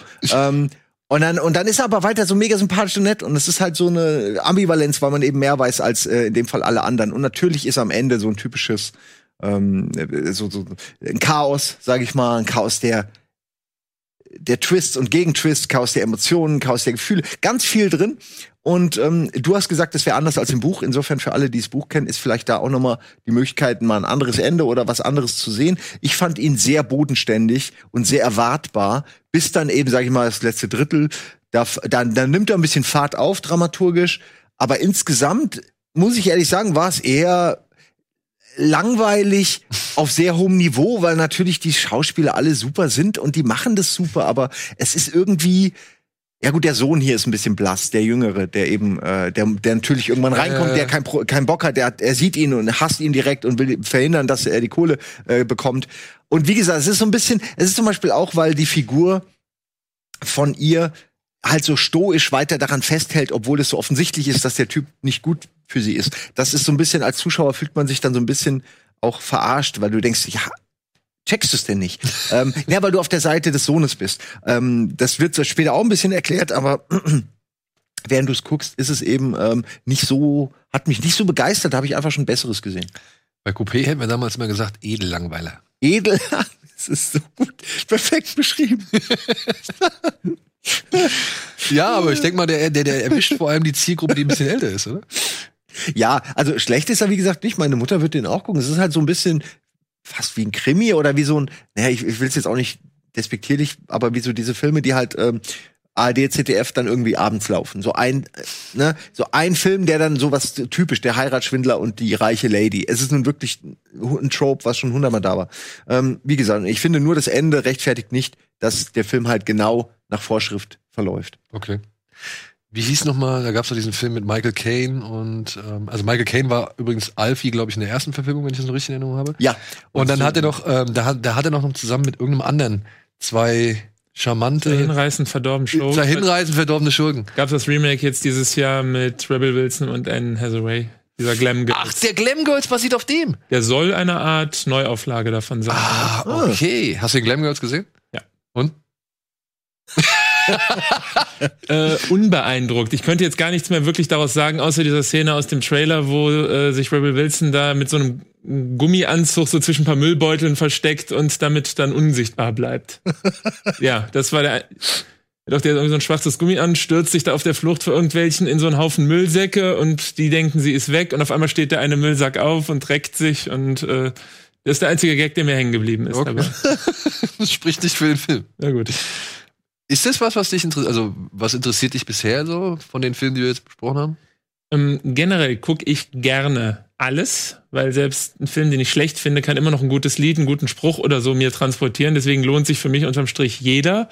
Das sind aber jetzt bislang keine Titel, wo ich sagen würde, die machen mir Spaß, weil zum Beispiel Helen Mirren- und äh, Ian McKellen sind tolle Schauspieler, sehe ich gerne. Aber der Film gerade, den würde ich wahrscheinlich nicht im Kino sehen, den würde ich zu Hause durchlaufen lassen. Ähm, es wäre jetzt nicht empfunden wie Arbeit, aber ich wäre im Umkehrschluss auch nicht, dass ich sage, boah, der macht mir bestimmt einen Heiden Spaß. Und den würde ich halt wirklich für so ein älteres Publikum, wir haben so in Köln, gibt's so diese Kellerkinos oder so, da sitzt dann, sitzen dann wenige so ab 50 aufwärts, die sich dann da wirklich gepflegt diesen Film so ansehen und das auch zu schätzen wissen. Mich erreicht das so, Die holen sich dann auch das Glas Weißwein. Das kann zum passieren. Zu, ne? ja. Es gibt's bei uns ja auch, wir haben hier das Holy Kino, da muss ich auch mal sagen, immer wenn ich da bin, finde ich, bin ich mit einer der Jüngsten. Und ich bin schon nicht mehr wirklich jung. Ne? Ich war vor kurzem im Theater, glaub mir. Es gibt noch älteres, älteres Durchschnittspublikum, ey. Ja, ich hatte das in Köln vor ein paar Wochen, ging ich an einem Kino vorbei, wo also wirklich eine Menschentraube davor stand, 60 plus. Und dann sah ich nachher, war nochmal eine Sonderaufführung von Der Junge muss an die frische Luft. Ja, aber das, das, das glaube ich. Ja. Und ich hab, muss auch sagen, hier bei, ich war noch niemals in New York. Da habe ich auch eine Vorstellung Mhm. gesehen. Also ich war parallel in einem anderen Film oder beziehungsweise bin halt pa- parallel in, in einen anderen Saal rein. Und da habe ich aber mitgekriegt, Alter, da war der aber krabbelt voll. Und das aber alles wirklich hier, wie die, wie sie es, wie sagen die Filmfilme immer, Best Ager. Hm. ja, also wirklich so ab äh, Best Age. 40, 50 aufwärts. So. Cool, ich bin jetzt auch Best Ager. Ja, 40 ist vielleicht übertrieben. Ich glaube 50. Ab 50? Ja. Verdammt. Ja. Gut, dann haben wir vielleicht noch zwei Filme, die dich mehr interessieren. Der eine heißt Hustlers und handelt von einer Gruppe Stripperinnen, die ja tatsächlich ein ganz gutes Leben führen und äh, sag ich mal immer reich mit Geldscheinen beworfen werden, wenn sie halt einfach eine gute Show abliefern und ihren Kunden ein gutes Gefühl geben. Aber dann kommt die Finanzkrise von 2008 und das Leben nimmt plötzlich, Ja, plötzlich einen ganz anderen es. Lauf, ja. Und es ist nicht mehr das goldene Zeitalter, sondern man muss gucken, wo man bleibt. Und deswegen beschließen zwei Frauen, Ramona und Destiny, die hier im Mittelpunkt stehen. Also zum einen, ich, oh, wie heißt die? Christian Wu oder so? Ja, Christian Wu, nee, Constance Wu, Entschuldigung, Entschuldigung, Constance Wu und Jennifer Lopez beschließen halt, okay, wir machen jetzt mal was anderes. Wir benutzen eine gewisse Mischung aus, ich glaube, es ist Ketamin und Kokain, äh, mit dem sie halt ihre Kunden dann insofern betäuben wollen, dass sie halt am nächsten Tag nicht mehr wirklich mit, ja, nicht mehr wirklich wissen, was sie gemacht haben, aber auch insofern betäuben, dass sie halt wirklich die Kreditkarten nehmen und komplett ausreizen können bis zum Anschlag. Man muss dazu sagen, dass es schön ist, wie sich das entwickelt, weil die erst mit den Leuten nur Party machen und sie halt einfach mit normalen Drogen abfüllen, bis sie dann denken, ey, lass uns einfach die Abkürzung nehmen. Die Leute sind am Ende eh völlig im Arsch. Lass uns das einfach direkt so machen. Ja. Und es ist schön zu sehen, wie es ist so, so slippery slope, wie sie aus einer an sich legalen Nummer plötzlich in so eine komplett illegale Nummer abrutschen. Ja, und wenn jetzt mal jemand denkt, oh, was ist denn das wieder für ein hanebüchener Quatsch? Nein, das ist tatsächlich passiert. Das Ganze basiert auf einem Zeitungsartikel. Und so wird dieser Film auch ausgezogen, indem halt Destiny, also Constance Wu, mit eben der Reporterin, die den Artikel geschrieben hat, äh, die ganze Geschichte Revue passieren lässt. Und das ist am Anfang tatsächlich Party, Party, Party. Dann kommt die Krise und dann wird's plötzlich schleichend, naja, merkwürdig, muss ich jetzt sagen, weil irgendwie habe ich am Ende nicht ganz verstanden, ob ich jetzt Mitleid mit den Damen haben soll ja. oder ob ich das alles scheiße finden soll, was die da gemacht haben.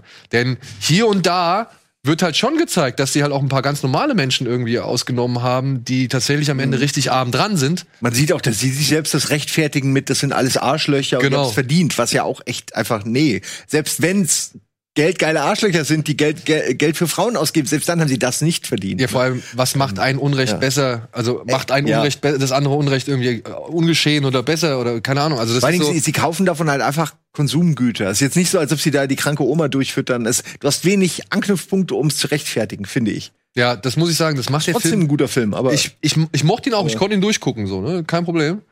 Aber ich muss halt sagen, so die moralisch bin ich nicht wirklich schlau aus diesem Film geworden. Was, Guck mal, was, hörst du das? Ich habe ihn leider nicht gesehen. Ich hatte nur die Vorschau gesehen, dachte, das wäre jetzt wieder so eine Hochglanzkomödie. Und dann habe ich irgendwie gelesen, dass Martin Scorsese da mal für die Regie äh, angedacht war.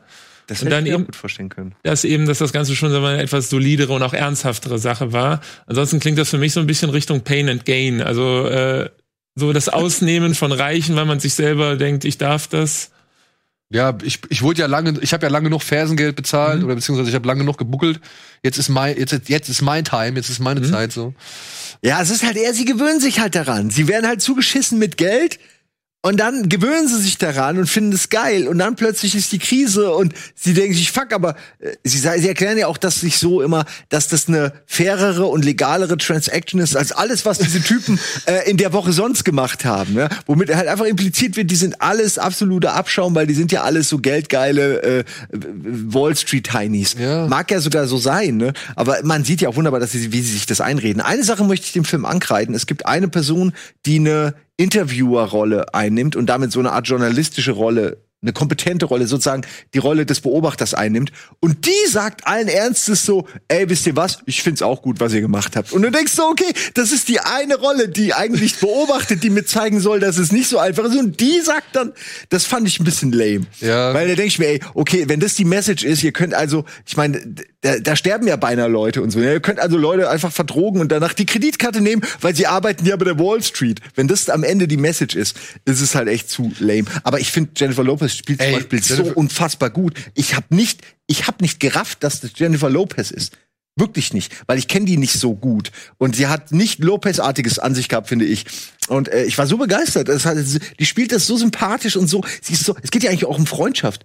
Ja. In der, es geht viel um das mir bei mir hat Hustler sehr gut gefallen, weil es wirklich um Freundschaft geht und man einfach man hat bestimmte Vorstellungen der Menschen in dieser in diesem Film und die werden nicht erfüllt oder anders erfüllt und das macht der Film finde ich ganz gut. Also ich kann ist- also- schon empfehlen. Ein vor allem, ne, man muss jetzt mal bedenken, die Frau ist, glaube ich, knapp, die ist 50. Was? so? Ja, ja. Diese, das kann nicht sein. Doch, doch, Das muss ein anderer, der haben da diese Alterstechnik äh, drüber. drüber. Nein, weil sie sieht, also es ist ja auch Nein, sie sieht, sie sieht nach wie vor wunderschön Zeitlos aus. Zeitlos aus, aber ich muss halt auch mal sagen, ne, die regelt sich da an der Stange und macht das da irgendwie selbst. Also, ich könnte das nicht. Also, ich, ich, also, nee, gut, aber, ist auch gut so. ja, nein, aber allein, wenn sie dann zum Beispiel diese, diese waagrechte Position an dieser Stange hält. Ja, es ist krass. Also, das ist, da habe ich absoluten Respekt vor, ja. Ey, aber jeder, der so eine Live-Show durchzieht, äh, körperlich, habe ich vor jedem. Selbst Elvis in seinen fetten Tagen. Alter, selbst da habe ich Respekt 1969 wurde die geboren. vor. Ja, Respekt. Wirklich Ja. Respekt. Und sie macht das, also sie Aber spielt so gut wie seit Out of Sight nicht mehr, würde ich sagen. Also es war die beste Rolle seit Out of Sight, die sie hat.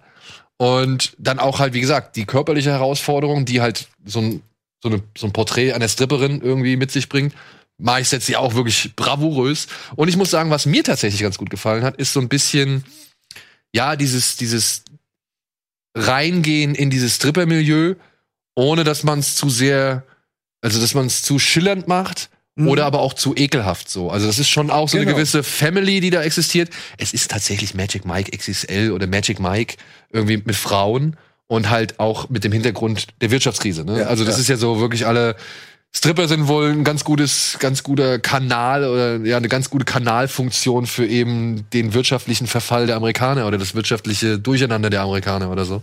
Und ja, ich bin hin und her gerissen, was diesen Film angeht. Also am Ende würde ich sagen, so aufgrund eben der moralischen, sag ich mal, Aussagen und Einschätzungen und Darstellungen hat er bei mir doch einiges an positivem Effekt verloren.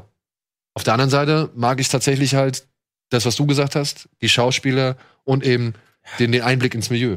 Ich finde auch genau das, so wie die, äh, die Ökonomie die, der, der, der Stripperin erklärt wird, so Ja, ja. was du machen musst, damit die Scheine prasseln und wie du von dem einen Schritt zum nächsten kommst und wo du, wie du die Leute erkennst. Das hat schon so ein, wie so ein Heist-Film oder so. Äh, Oder wenn jemand neu auf der Highschool ist und alles erklärt kriegt. So, du kriegst es so erklären, du kannst es fassen, ob es jetzt stimmt oder nicht. Ich nehme an, da ist viel Wahres dran.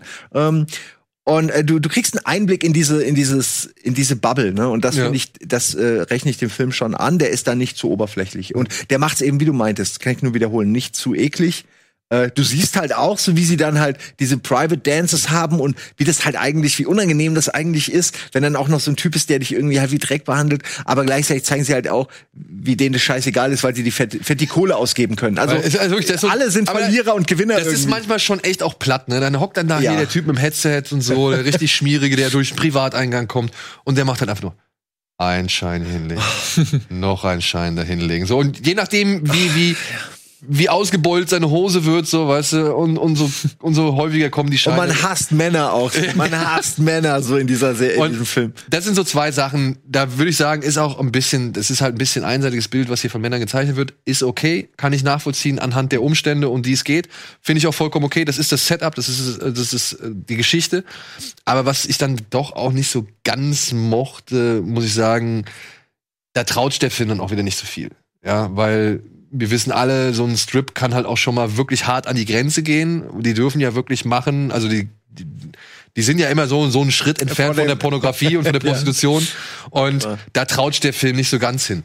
Ja, also es gibt mal hier und da eine Brust zu sehen, aber ich möchte eigentlich, wenn ich jetzt schon sage, ich versuche jetzt mal wirklich authentisch ins Stripper-Milieu einzutauchen, da hätte der Film schon ein bisschen freizügiger sein können. Nicht, dass ich das jetzt irgendwie voyeuristisch irgendwie möchte, also im, im Ja, ja, Sinne des Voyeurismus, als Teil der sondern einfach als Teil des Setups verstehen, so, weißt du, und dann auch nicht, auch noch, nicht Hemmungen haben, nur weil da eben halt der eine oder andere bekannte Schauspieler irgendwie zu sehen ist.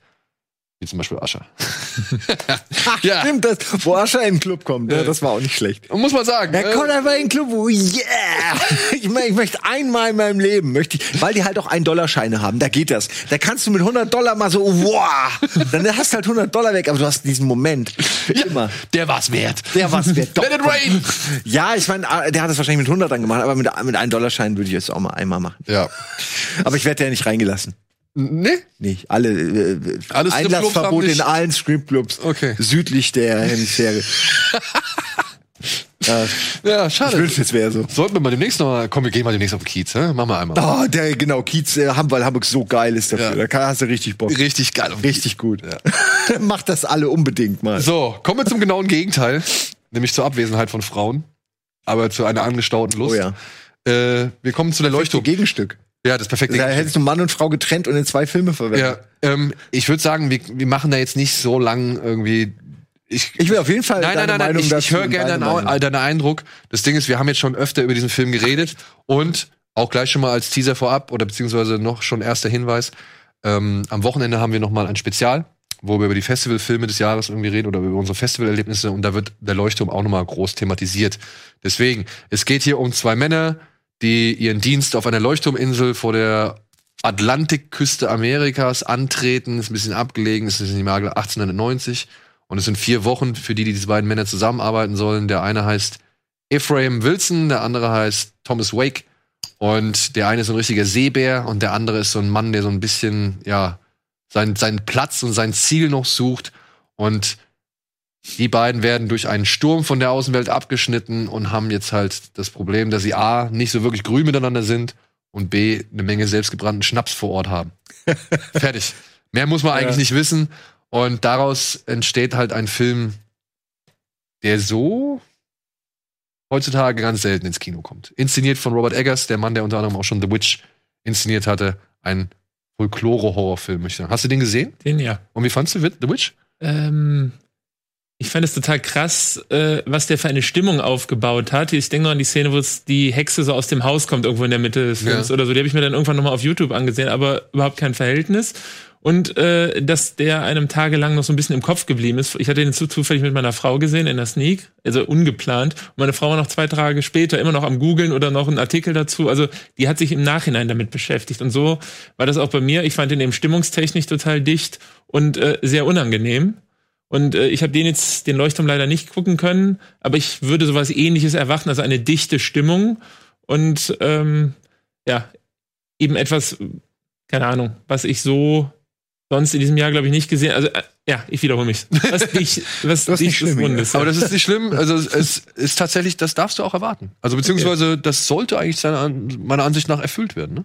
Ja. Und jetzt gerne du. Sag was. Ja, ach, ich weiß gar nicht, wenn, wenn ihr schon so viel drüber gesprochen habt. Ich meine, der Film ist halt einfach, der ist so ein, das ist so ein unglaubliches Chaos aus Bildern und es wird ja so staccatoartig auch immer schlimmer und es sind diese, es fängt an mit, dass sie diese Abende haben, wo sie saufen, dann entweder streiten oder irgendwas anderes oder, oder hast du diese William Defoe, wie er fünf Minuten furiously in die Kamera redet und dann hast du Robert Pattinson, der dann sagt, okay und und es ist so ein Lacher und es ist so ein Lacher und also äh, es ist so es ist so geil du denkst er bringt die gleich um und dann äh, dann hast du so diese Momente wo es ganz anders wo sie wo diese fast schon so Männerfreundschaft entstehen kann aber dann dann bringen sie sich wieder fast um und mir fiel es unglaublich schwer zu verfolgen was da jetzt eigentlich passiert, was davon eine Metapher ist, was davon, ich dachte dann irgendwann habe ich es für mich abgespeichert als okay, da ist jetzt ein Mann eigentlich nur und der ist einfach, der kämpft mit seinen eigenen Dämonen oder es ist eine Metapher für Einsamkeit an sich oder das findet in seinem Kopf statt. Er, das, das ganze Ding ist einfach nur das Gedankenkonstrukt von irgendwem. Also ich konnte es irgendwann nicht mehr greifen. Ähm, und irgendwann, wie gesagt, dann, dann verändern sich Charaktere plötzlich oder dann ist, sind Charaktere da und wieder weg und dann reden die mal miteinander. Und ich muss auch sagen, ich habe ihn auf Englisch gesehen, ich habe nicht immer alles verstanden, weil sie auch natürlich noch Slang, Dialekt reden und Ja, Altenglisch, ne? äh, Altenglisch, sie, sie brüllen, sie, sie nuscheln, sie reden über tosende Wellen hinweg und so. Also du hast nicht 100% alles verstanden, aber das ist, glaube ich, auch gewollt und auch von den Bildern her, zumindest geht es in dieselbe Richtung. Äh, was bleibt, ist ein Gefühl, und das hat mir auf jeden Fall gefallen. Ich finde, Robert Pattinson spielt um sein Leben so und, und William Defoe ist halt einfach eh immer gut, aber ich bin nicht unbedingt der größte William Defoe-Fan. Also ich sag mal so, in Spider-Man hasse ich ihn. ähm, aber ich weiß, dass der Typ, ich, wenn ich ihn sehe in anderen Filmen, der Typ kann das. Das ist, das ist sein, Fle Le das ist sein äh, Leib und Brot oder Fleisch und Blut. Ne? Das ist das, wofür er lebt. Diese Art von Rollen äh, und das macht er so gut. Ähm, nur wie gesagt, ich habe, es sind sehr viele Momente, wo sich einfach nur zwei Menschen anbrüllen und Robert Pattinson ist immer so mies gelaunt und so aggro und so richtig verstanden habe ich ihn halt nicht. Ne? Habe ich dir auch geschrieben. Ich habe Ja, ja, ja. ich hab geschrieben, glaube, ich bin zu blöd für den Leuchtturm. Ich raff ihn nicht. Und dann meintest du, nee, ist okay, jeder kann was eigenes interpretieren. Und dann habe ich einfach in Ruhe weitergeguckt und fühlte mich verstanden. Äh, weil ich dann gemerkt habe, okay, das ist so diese Art von Film, wo nicht jeder, es muss keinen Kontext richtig ergeben. Es muss nicht Sinn ergeben in, in, in dieser Welt. Ich meine, es ist wie David Lynch zum Beispiel. Du Genau. kannst ja in einem David Lynch auch meine Probleme mit. du kannst in einem David Lynch Film kannst du ja n- n- eine stringente Story irgendwie drin sehen oder du kannst irgendwie die verschiedenen Metaphern und Symboliken irgendwie erkennen oder du kannst das Ganze als übergeordnetes Etwas sehen oder du guckst das Ganze einfach nur wie ein Kunstwerk, wie ein Bild an. Das- das ist so halt im, Ja. das ist immer so das, was ich am Anfang bei Lynch gemacht habe. Ich habe halt gedacht, ey, ob ich das jetzt verstehe oder nicht, ist glaube ich gar nicht so wichtig, sondern ich, ich freue mich einfach an dem, was ich sehe, wie an einem Bild. So. Ja. Was mir sehr gefallen hat, ist, wie der Film gemacht ist, visuell. Also auch dieses auf alt getrimmt, wie die, wie die Figuren aussehen. Das ist wirklich, als hätte man irgendwie so eine alte Filmdose gefunden mit diesem Film drauf und hätte die entwickelt, weil das haben sie echt gut gemacht und sie, sie haben neue Techniken, die sie benutzen. Auch Schnitte und so sind anders. Längen sind nicht so krass, wie man sie von frühen Filmen kennt. Ähm, ist ein bisschen neuzeitlich, aber sie schaffen es gut, so eine Imitation von damals Ja, allem- schaffen, die einen heute nicht langweilt. Das Vor ist, allem ich, das. ist es tatsächlich das Bildformat 1 zu 1,19 zu 1. Das ist ein ganz altes Stummfilm-Bildformat. Ja, was er hier benutzt hat, so. Und das finde ich, hilft dem Film tatsächlich so ein bisschen, also das hilft mit beim Zuschauer irgendwie, um diese Enge, ja, zu symbolisieren und auch das alles so erst nach und nach zu erschließen, weil dadurch, dass das Bild immer so eingerahmt und eingeengt ist, ja, dann machst du eins zum einen die Isolation für die Figuren, äh, überträgst Ja. du auf den Zuschauer und gleichzeitig, ähm, gleichzeitig lernst du eben halt auch erst nach und nach die Insel so ganz oder oder die, die Räumlichkeiten da so kennen. Also du weißt ja nicht auf Anhieb, was da so ist, sondern Ja. irgendwie das erschließt sich erst so immer, wenn die Kamera halt mal irgendwie dann doch was anderes zeigt, so, ja. Und vorher kriegst du es gar nicht mit. Ich wette, so ein, weiß ich nicht, so ein Terrence Malick zum Beispiel, hätte das Ganze voll im Weit Weitwinkel irgendwie erstmal aus allen Perspektiven Ja, ich gezeigt. glaube, den Film kannst du auf 100 Arten machen, aber Ja. ich finde, die Art ist eigentlich richtig. Also so die, also sie fühlt sich richtig an. Ja. Also ich, ich muss auch sagen, ich habe dreimal im Kino gesehen Dreimal schon? Dreimal, ja. Ähm, Und ich du hab- weißt aber, also es ist so, man rafft, auch wenn man du hast, dreimal ich habe guckt. ich hab immer neue Ansätze. Okay, Ich ja. habe immer neue Ansätze. Ich würde den gerne noch mal sehen. Ich würde gerne die, die Ideen mal anderer Leute sehen, hör, hören, Ja. was sie so äh, darin sehen. Können wir ja nachher nochmal kurz äh, palabern. Ähm, ich habe den halt die ersten beiden Male nur mit spanischen Untertiteln gesehen und habe da auch ähnlich ich habe da halt auch ähnlich wenig verstanden so, ja, weil beim ersten Mal dieses Altenglisch und ich denke mir, was erzählt Willem Dafoe denn da? Was will er denn da mit seinem mit seinem mit seinem Tentakelschwanz und breiten Bart und keine Ahnung. Und ähm, und, und, und Dreizack, was er da erzählt, also der- dieser Ja, ja, dieser ja, eine Monolog, den er da hält, ja. Ja, ja. Und aber das Schöne war, dieser Monolog, den er da hält, ne? Das, das werde ich morgen auch noch mal erzählen, es tut mir so leid, aber Szenenapplaus nach diesem Monolog bei der ersten Verführung, bei der zweiten Verführung an der gleichen Stelle wieder Szenenapplaus. Ja, also und dann habe ich den beim dritten Mal habe ich ihn dann mit deutschen Untertiteln gesehen und da war ich wirklich dankbar, weil da habe ich nämlich immer noch ein paar ganz andere Sachen nicht verstanden und jetzt sehe ich den Film wieder. Ich werde den definitiv auch noch mal mit Untertiteln sehen, ja. Bock drauf? Sicher. Gut, Der ist halt irgendwie echt ähm, ist ein schwieriges, schwier schwierige ist ein schwieriger Film äh. und äh, beziehungsweise, aber es ist trotzdem ein schön anzusehender Film. Das äh, sollten wir mal Das nicht stimmt, festhalten. Aber dazu gibt's ja, wie gesagt, am Wochenende in unserem Spezial noch ein bisschen mehr. Das waren die Kinostarts für diese Woche. Und ansonsten, ja, können wir euch noch mal kurz ans Herz legen. The Irishman ist jetzt auf Netflix drauf. Hast du schon ge- reingeguckt? Den habe ich am Laptop für die Rückfahrt. Ah, okay. Ja, sehr gut, sehr Wie gut. lange geht die Rückfahrt? Wir, ja, du solltest auf jeden Fall. Stunden. Ja, Du solltest auf jeden Fall den Film schaffen in deiner, in deiner Rückfahrt. Aber du solltest einen Großteil der Zeit damit rumbringen. Du hast nicht mehr viel übrig an Fahrt, wenn du den Film beendet hast. ähm, The Irishman und jetzt am 29. Ich, wir werden auch in einem Spezial darüber reden, aber I Lost My Body. Den solltet ihr euch unbedingt angucken. Ich weiß nicht, äh, Regie, wie ist der, Alvin, wie ist der deutsche Titel? Ich habe meinen Körper verloren? Oder irgendwie sowas? Ist der wirklich so? Egal, I Lost My Body. Ist ein Animationsfilm für Erwachsene, kommt jetzt am Samstag, glaube ich, auf, auf Netflix raus. Und äh, kann Ja? ich auch nur wärmstens Okay. empfehlen. Äh, Das heißt ja dann, es gibt zwei neue Filme auf Netflix, die man sich, die man gucken kann. Ja, Das alleine ist schon. das ist schon mal wieder. Das freut mich. Ja. So, wir gehen kurz in die Werbung und melden uns gleich zurück. Mit ein paar News, würde ich sagen.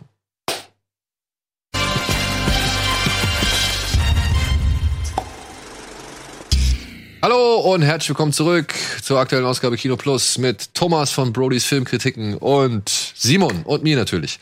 Ja, ach so, wir wollen euch ins Kino schicken, würde ich sagen. Wir haben nämlich noch ein bisschen was zu verlosen. Mhm. Und das würde ich gerne mal erst abarbeiten, bevor wir auf die News eingehen.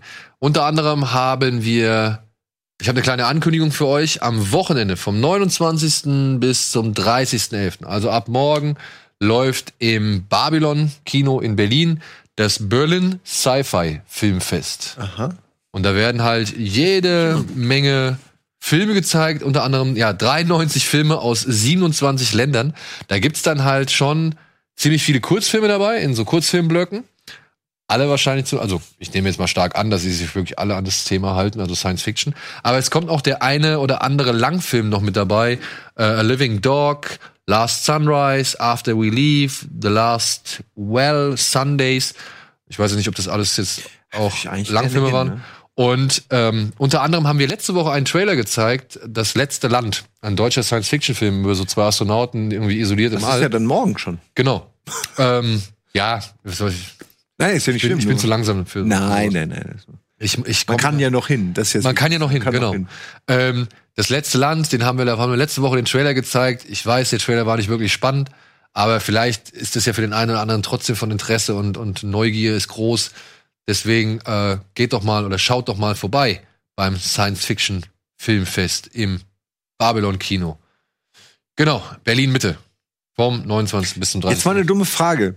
Haut mich nicht dafür. Aber gibt's diese Filme auch legal im Netz? Also ich meine, manchmal, gerade diese Kurzfilme sind doch häufig auf Vimeo oder Co. Manche, manche davon, ich kann dir da Weil ich werde es da nicht hinschaffen, aber ich mag, mag die Idee eines Sci-Fi-Filmfestes total und auch Kurzfilme feiere ich eigentlich. Also ich würde mir dann halt das Programm mal angucken und, und, und googeln, ne? Weil manchmal findest du ja schon was. Guck mal hier. Slice of Life zum Beispiel. Ja, ist eine Ist ein Bla Kurzfilm. Blade Runner Hommage. Ist eine Blade Runner Hommage. Dann gibt's Ja, irgendwie die, Will ich die haben. russischen, nee, die italienischen Ghostbusters gibt's auch. Ghostbusters Italia. Ghostbusters Italia. Ey, ja, also ich will jetzt, was geht denn ab? Ja. Das ist ja ein Hammerprogramm. Da sehe ich hier auch Stormtroopers. ja. Bucketheads heißt das wohl. Ist auch ein Kurzfilm. Ähm, also, Ich glaube, da sind schon ein paar richtig schöne dabei. Ich kann mir vorstellen, dass der eine oder andere vielleicht auch schon mal bei Vim- Vimeo läuft. Ich schicke dir gerne nachher mal das Programm rum. Kannst Das ja kann da- ich gerne mal machen. kannst du auf die Suche gehen. Ja, und darüber hinaus, ich habe ja gesagt, wollen wir uns euch ins Kino schicken, haben wir wieder äh, eine kleine Horrornacht für euch in dem, von unseren guten Freunden aus Wolfsburg im Delfinpalast. Und da laufen richtig viele Filme, unter anderem Psycho, Blair Witch Project, Black Christmas, der neue von 2019, Rare Exports, ein Film über einen sehr, sehr fiesen und gemeinen Weihnachtsmann in den hohen äh, skandinavischen Gefilden, den sie halt gefangen nehmen. Das ist ziemlich geil. Die nehmen den Weihnachtsmann gefangen, weil sie halt irgendwie, es kommt zu einer komischen Verwechslung und äh, naja, sie nehmen ihn halt gefangen und äh, dementsprechend kommt es zu einigen, wie soll man sagen, Eskapaden. Ja, und der neue, wie gesagt, Black Christmas, bin ich auch mal gespannt drauf. Der wurde der Presse noch nicht gezeigt. Hast du was von bekommen? Nur den Trailer. Ja, äh, ich gucke gerade noch mal. Ich glaube, Psycho ist in der abgetasteten Fassung, also in der 4K-Fassung, ähm, zum ersten Mal zu sehen.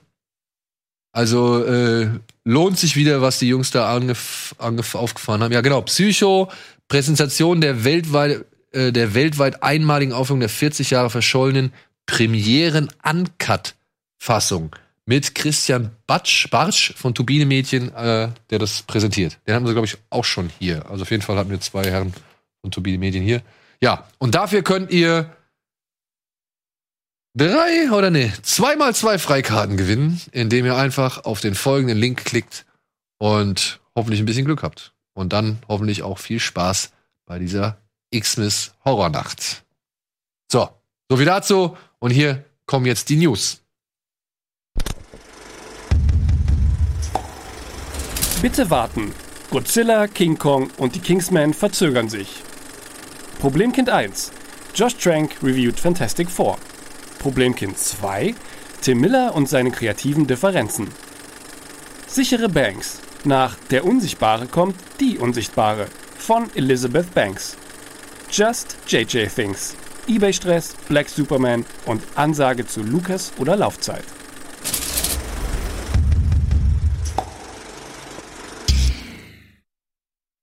Thomas, Star Wars, dein Ding? Äh, in der Regel ein bis zwei Tage, bevor ich den Film jeweils im Kino gucke. Das heißt, ich beschäftige mich nicht mit Theorien, mit jetzt irgendwelchen Vorankündigungen. Ich freue mich drauf, den zu gucken. Und in den ein, zwei Tagen vorher werde ich wirklich langsam hibbelig und an dem Tag bin ich dann noch mal acht Jahre alt, wenn ich dann Richtung Kino fahre. Das heißt, ich freue mich sehr. Ich weiß auch schon, wann und wo ich ihn gucke. Und ja, Guckst du in Köln?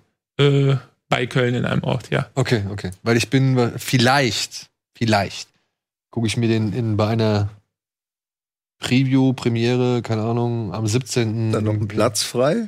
In Köln? Ah, in Köln, nee. Bis nach Köln fahre ich nicht für Star Wars. Ja, wir werden den wahrscheinlich auch schon vorher sehen. Okay. Vor dieser Köln-Premiere. Ja, du. Nee, wir alle. Denke ich mal. Hey? Ja, ich, ich, ich gehe mal davon aus. Jedenfalls habe ich da Bock drauf. Und ich finde es gut, dass du den ähm, auch so siehst ähm, wie ein Kind. Also beim letzten, nein, also dass man sich aktiv vielleicht auch versucht in dieses Mindset, dass man das nicht verhindert, dass man äh, sich wieder in dieses Mindset des Kindes zurück. Ja. Da sind wir wieder ein bisschen am Anfang bei dem Thema, ne? Weil für, für die ist es ja auch werden diese Filme ja auch gemacht.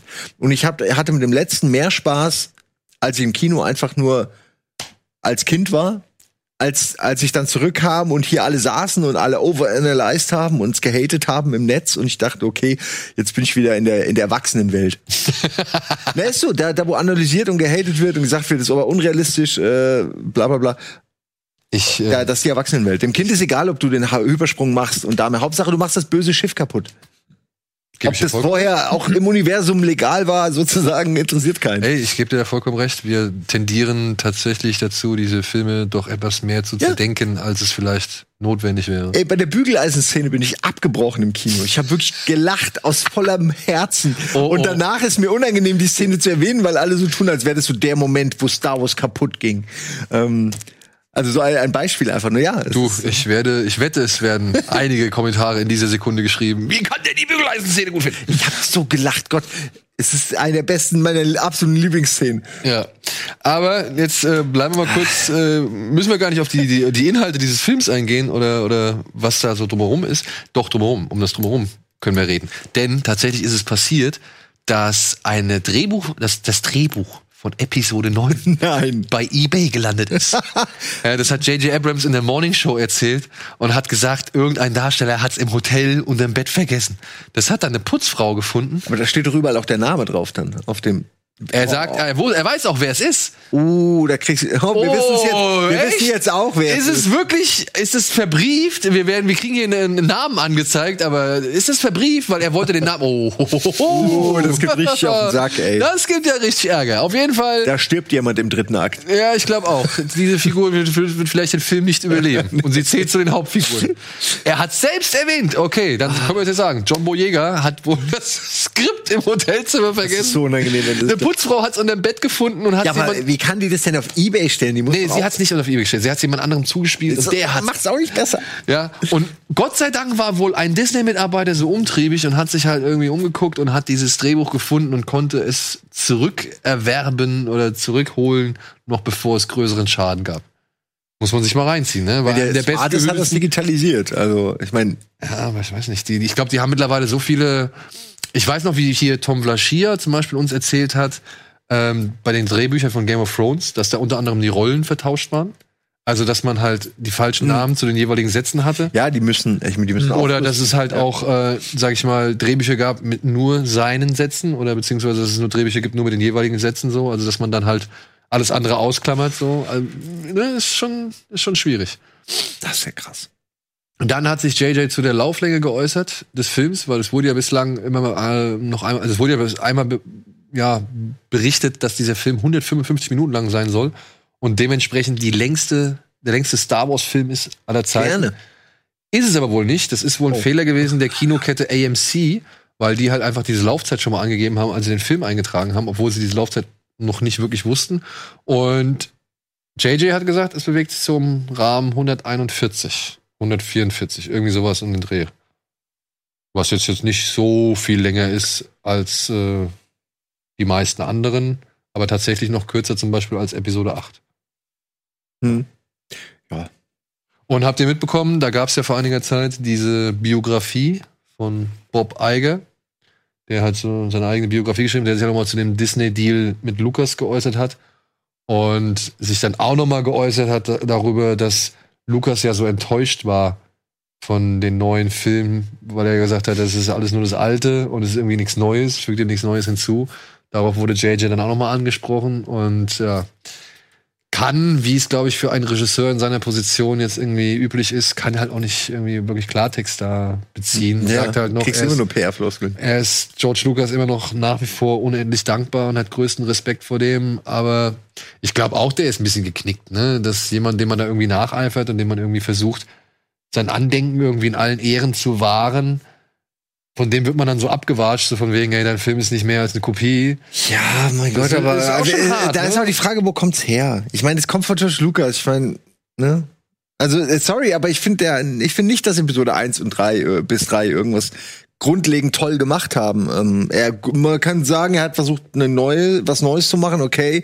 Aber ich habe das Gefühl, da ist ganz viel verletzte Eitelkeit und Stolz drunter, dass die Dinger gut laufen, dass er sieht, dass seine Marke jetzt einfach funktioniert, solange er nicht mehr seine herrische Hand da mit dem Kaffeebecher drauf hat.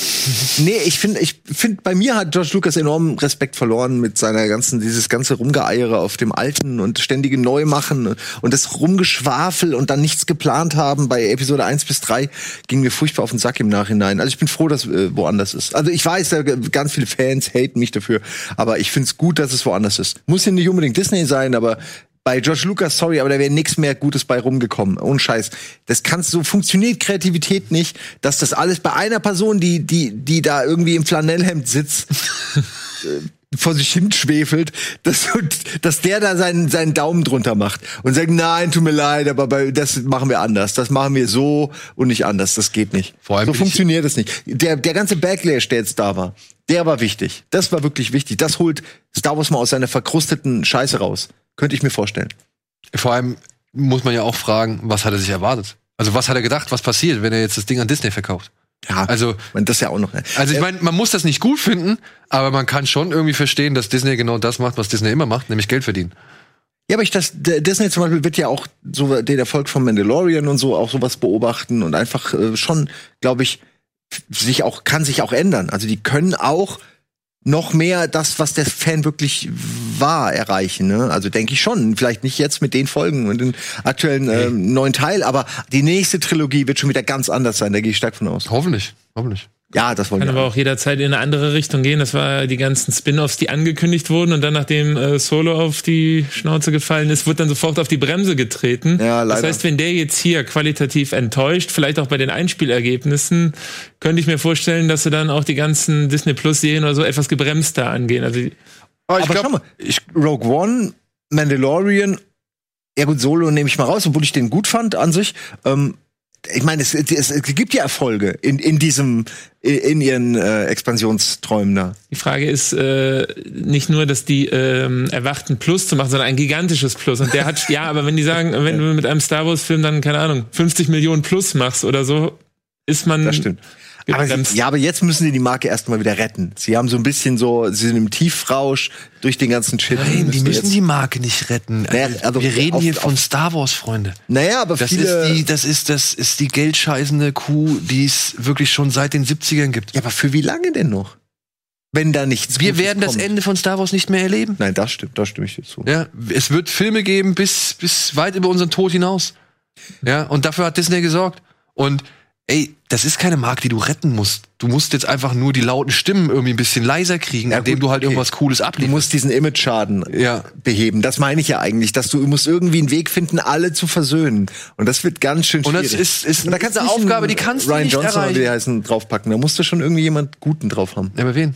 Ja, ich weiß es nicht. Nein, nein, auch nicht diese, die, die machen das so, in der Mittagspause filmen die das so weg, weil die so gut sind. Nee, also das kann keiner, ich würde gern keinen von den Alten, ich würde gern keinen, der vorbelastet ist, auch, obwohl ich ihn liebe, hätte ich auch gern keinen James Cameron. Ich hätte Neil Blomkamp, habe ich aber schon mehrfach gesagt, äh, weil der würde wirklich was anderes machen, da würdest du einen ganz anderen Film kriegen, der nichts damit zu tun hat, mit dem, was du denkst. Ähm, und da fände ich geil, fände ich mal ganz geil, weil diese Druidennummer auch gut zu seinem technischen Verständnis passt. Ich sag ja, ich hätte gerne mal was von jemandem, der ein bisschen jünger ist, der einen anderen Blick hat, der vielleicht auch eben mal was riskiert, auf die Schnauze zu fallen mit so einer Marke. Das hätte ich gerne mehr. Und das ist ja das große Thema. Die wollen ja nicht, also beziehungsweise es macht ja allen Anschein, Ja. dass man halt diese Risiken gar nicht erst eingehen möchte. Das stimmt. Nach dem Backlash zu Episode 8, nach dem Solo-Flop. Aber jetzt mal auf der anderen Seite, wer, also, Ja, aber Solo ist ja kein Risiko eingegangen. Nee, ja doch. Du könntest sagen, Rogue One ist ein Risiko eingegangen, dadurch, dass Solo, alle am Ende Solo ist am Anfang ein Risiko eingegangen mit der Verpflichtung von äh, Herrn Lord und Herrn Miller. Die beiden Jungs von 21 Jump Street oder Lego Movie und so weiter und so fort. Die waren ja ange Ach so mal, aber durch die Wahl des okay, ja. Und dann haben sie ja kalte Füße gekriegt und haben denen halt, sag ich mal, Ja. die, die, die, den Regieposten entzogen und haben dann einen, ja, einen Handwerker, einen Arbeiter, einen typischen Bausparvertrag Unterschreiber, der die Sache in die trockenen Tücher bringt, den haben sie dazugeholt, Ron Howard. Und der hat solide gemacht. Der hat einen soliden Abenteuerfilm gemacht. Ich habe auch kein Problem mit Solo. Ich brauchte den Film nicht, aber mich stört er jetzt auch nicht. Ja, er trägt aber natürlich dazu bei, dass die Marke eine gewisse Übersättigung erzeugt und natürlich jetzt mit Nachdrehs von fast der gleichen Länge wie die eigentlich wie der eigentliche geplante Dreh äh, dann halt auch eine Menge Geld nochmal zusätzlich oder Kosten erzeugt, die halt nicht eingeholt werden, weil ja man auch nicht wirklich clever war in der Vermarktung, denn man hat ja wirklich seiner Hauptfigur so gar kein Vertrauen entgegengebracht und hat den auch nicht mal richtig im Trailer gezeigt. Und dann denke ich mir halt auch so, es ist ein selbstgemachtes Problem, was er hier hat. Ja, auf der anderen Seite kann ich aber auch ähm, verstehen, dass es ein bisschen schwierig ist, dass jeder Fan, der irgendwie was Neues kriegt, tatsächlich so gleich so einen inneren Impuls hat, erstmal dagegen ansprechen zu müssen, so, ja. Ich begrüße wirklich sowas wie Rogue One, sowas wie Solo, sowas wie Mandalorian. Ich bin da wirklich kein, also hab da keinen keinen Groll gegen. Solange es gut ist, ist ja alles cool.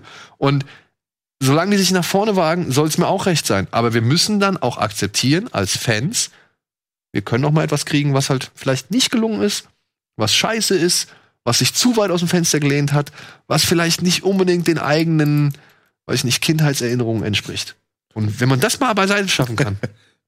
Ich weiß Also, schönes Plädoyer. Wo ich bei Solo noch das Risiko oder beziehungsweise den Fehler sehe, ist der Zeitpunkt der Veröffentlichung. Man Ja. hatte in den Jahren vorher an Weihnachten immer irgendein Star Wars Film, das heißt Episode 7, Rogue One, Episode 8 und dann kommen die direkt im Mai mit dem hinterher, was wahrscheinlich der Versuch war, so à la Marvel zu etablieren, zwei Filme pro Jahr. Hätte man den im Winter rausgebracht, ich glaube, da hätte der entspannter laufen. Aber da, da verstehe ich halt auch ehrlich gesagt nicht, warum man das nicht so richtig eingeschätzt hat, weil warum war Star Wars für uns was Besonderes? Weil wir, keine Ahnung, über vier Jahre verteilt irgendwie diese Filme nur gesehen haben, weil es für Ewigkeiten keinen Film gab. Weil es die Prequel-Trilogie kam, irgendwie war, oh, ey, endlich wieder Star Wars, endlich Ja, wieder Star ja, Wars. ja. Weil wir haben lange genug gewartet, wir waren hungrig, wir, waren, wir haben Durst gehabt. Was am Ende irgendwie aus dem Ding geworden ist, steht auf einem anderen Blatt, ja. Also ich muss sagen, ich war von den ersten zwei Filmen maßlos enttäuscht. Ja, klar. Ich meine, was ist auch damals für Zeit? Da war Herr der Ringe und äh, Star Wars war immer Genau. Ende des Jahres und gefühlt. Herr der Ringe, da habe ich mich mehr drauf gefreut. Ja. Da war das Entgegenfiebern viel echt, größer ja. so, ja. Ich habe noch so die Hoffnung in Episode 3 gehabt, der mich auch nicht allzu sehr enttäuscht Ja, hat. das ist noch der Beste, aber das heißt Ja. nichts, ey. Das sorry. heißt dann auch wirklich Das sagen wir alle immer, ja, aber der dritte ist dann, das zählt aber nicht. Das ist der dritte Teil von der Trilogie, wo die zweite Hälfte okay ist. Oder wo eine Hälfte oder ein Teil Drittel davon. in Ordnung Ja, also das kannst du nicht als auf die Habenseite. Ja. Jetzt haben wir aber auch schon wieder echt lange über Dings gesprochen. Weil man es halt kann. Ja, man es kann, man es kann. Aber JJ ist übrigens im Gespräch für eine weitere Revolution, nämlich für einen schwarzen oder afroamerikanischen Superman. Es ist nämlich Gespräche bei Warner oder beziehungsweise es ist eine Planung bei Warner im Gange, dass man Michael B. Jordan als Superman besetzen möchte und dann halt auch J.J. Abrams als eben Regisseur dafür gewinnen möchte. Was natürlich schwierig ist, weil der eine ist sowieso schon Ewigkeit oder ewig viel verpflichtet mit tausend Programmen, äh, Projekten, also J.J. Und ja, Michael B. Jordan ebenfalls. Der hat ja auch seine eigene Produktionsfirma und produziert jetzt seine eigenen, also seine Filme meistens in der Regel mit. Der hat einen Terminkalender vor 2023, musste wohl überhaupt nicht damit rechnen. Aber ich finde es tatsächlich einen spannenden Ansatz, vor allem, weil man bei Warner wohl jetzt gerafft hat, dass dieser Universumsgedanke einfach Quatsch ist. Das hat Marvel, sollen sie behalten. Aber man hat ja jetzt mit Joker gemerkt, es funktioniert ja auch ohne. Man kann ja erfolgreich sein mit einem minimalen Budget. Und äh, ja, Ja. mit eigenen Geschichten. Mit originären, außergewöhnlichen Geschichten. Und wenn man diese Geschichten halt hat, möchte man sie jetzt auch rausbringen. Was ich gut finde. Finde ich gut. So habe ich das aber auch immer verstanden. Also diese, ich bin ja nur Fan von den Batman-Comics an sich. So, damit hat's angefangen. Und da, da gefällt mir diese verschiedenen Reinkarnationen derselben Geschichte irgendwie. Ne, das gibt's halt in allen verschiedenen Farben und und äh, Abstufungen und Varianten. Und das gefällt mir irgendwie. Und das passt natürlich nicht alles in ein Universum, sondern eigentlich muss man sich eben, wie es ja auch getan wurde manchmal, ne, ein ein Comic-Ding aussuchen und das dann realisieren. Und ich meine, Marvel hat halt, glaube ich, einfach viel mehr Fleisch. Die können halt viel mehr machen mit ihrem Universum. Ja, vor allem Was hat denn jetzt- DC? Wie gesagt, äh, Haus Batman Bild ist exakt das. Es ist einfach nur. Ne, es ist so. Die haben halt nur das, meiner Ansicht nach. Superman. Ja, aber Superman ist scheiße. Wonder Superman Woman. ist scheiße. Wonder Woman, ja, naja, okay. Ich muss sagen, der Film war okay, aber es ist halt nix. Aquaman. Ja, du, du machst das nicht besser, du gräbst einfach nur, den, du gräbst es noch tiefer. Was ist Aquaman, Alter? Das ist ein Running Aquaman- Gag in Entourage und das nicht ohne Grund. Aquaman ist eine der 44 Filme auf dieser Welt, der über eine Milliarde eingespielt hat. Ja, ich, ey, und ich, äh, ich liebe den Darsteller, auch wenn der Film wirklich äh, einmal durchläuft, so wirklich. Ähm, und ich mag sogar Filme in Aquaman, äh, Teile in Aquaman, so diese so, viele Unterwasser-Sachen gefallen mir echt gut, ne? aber es sind halt nur das Effekte, die auch auf einem beim Warner Ride irgendwie sein könnten. Ja. Aber ich glaube, mehr möchte dieser Film dann auch tatsächlich nicht Ja. sein. Naja, okay, Bla- Black Superman. Ähm, ich wette, da kann man was Cooles mitmachen. Frag mich ein bisschen, ob, jetzt ernsthaft, ob 2023 dieses ganze, äh, diese, dieser Clash der Kulturen und dieses Rassenthema und die Farben und so, äh, immer noch, Hautfarben so, immer noch so ein Thema sein wird 2023, weil ich nehme an natürlich, dass sich das darauf bezieht und dass das ein gravierender Punkt sein wird. Ähm, und die Frage ist wirklich, vielleicht ist das ja alles dann schon anders. vielleicht haben wir die, die, die Probleme schon gelöst dann. 2023, in drei Jahren. Wie Ja. lange ist Trump noch an der Macht? Äh, naja, wahrscheinlich für 2021 wird Und wenn er noch mal gewählt wird, haben wir äh, wird glaub noch ich, mal gewählt gleich Problem. 2025. Ja, okay, es, ich sehe schon, es passt noch direkt in die Zeit. Ich ich mache mich da ja auch nicht drüber lustig. Ich sag ja nur, dass das Thema halt bis dahin noch zehn andere Male durchgenudelt wurde und man eventuell eine gewisse Ermüdungserscheinung dieses Stoffes entgegen spüren könnte. Ach, weil Superman ist nicht so spannend, finde ich. Äh, und, und dann ist das Thema eben auch schon, sage ich mal, noch mehr beackert worden als jetzt. Ja, ach. Na, ich möchte, ich, ich sag ja nichts. Ich werde ihn mir angucken. Ich gucke mir alle, alle Superhelden-Verfilmungen an, auch die schlechten. Ähm, aber ey, Superman ist doch einfach langweilig. Kann man nicht mal ernsthaft, ehrlich, kann man einen Real Talk, einer, der alles kann, ist doch einfach langweilig. Dann will ich, dass der auch noch mentale Probleme hat, dass der irgendwas hat, was es, wie in, äh, hier, Logan, ne, dass du da halt einen älteren, Äh, hier, wie heißt er? Patrick Stewart. Patrick Stewart, Dr. X, Professor X. Äh, Professor X. Ich wollte, ja, dass du halt einen Älteren hast, der zu einer Gefahr fast schon wird, weil er so, weil er mental seine Stärke nicht mehr unter Kontrolle hat. Sowas wäre irgendwie geil. Ich denke, hier bei der Aufmachung äh, ist der Fehler, wenn man jetzt ankäme und sage, wir haben einen neuen Superman, ach übrigens, und er ist dunkelhäutig. Also, dass man das Thema Superman neu aufsetzt mit ein paar neuen Ideen und das ist so ein Nebeneffekt. Hier fängt man aber genau damit an, jetzt kommt ein schwarzer Superman und was auch immer. Ich weiß nicht, nach dem Bild zu urteilen ist das jetzt keine selten, also keine Neuheit, ne? Nee, es gibt schon, ähm, es gibt schon länger. Ich weiß auch nicht genau, ob die besser oder schlechter gehandelt werden als die Original-Superhelden, äh, Superman-Comics. Ich, ich, ich finde nur Superman halt schon ziemlich lame. Hast du Joker gesehen? Mhm. Wie fandst du den? Ziemlich gut. Der war einfach, ja. Also, Kannst du dir einen Superman in dem Setting vorstellen? Irgendwas in der Art?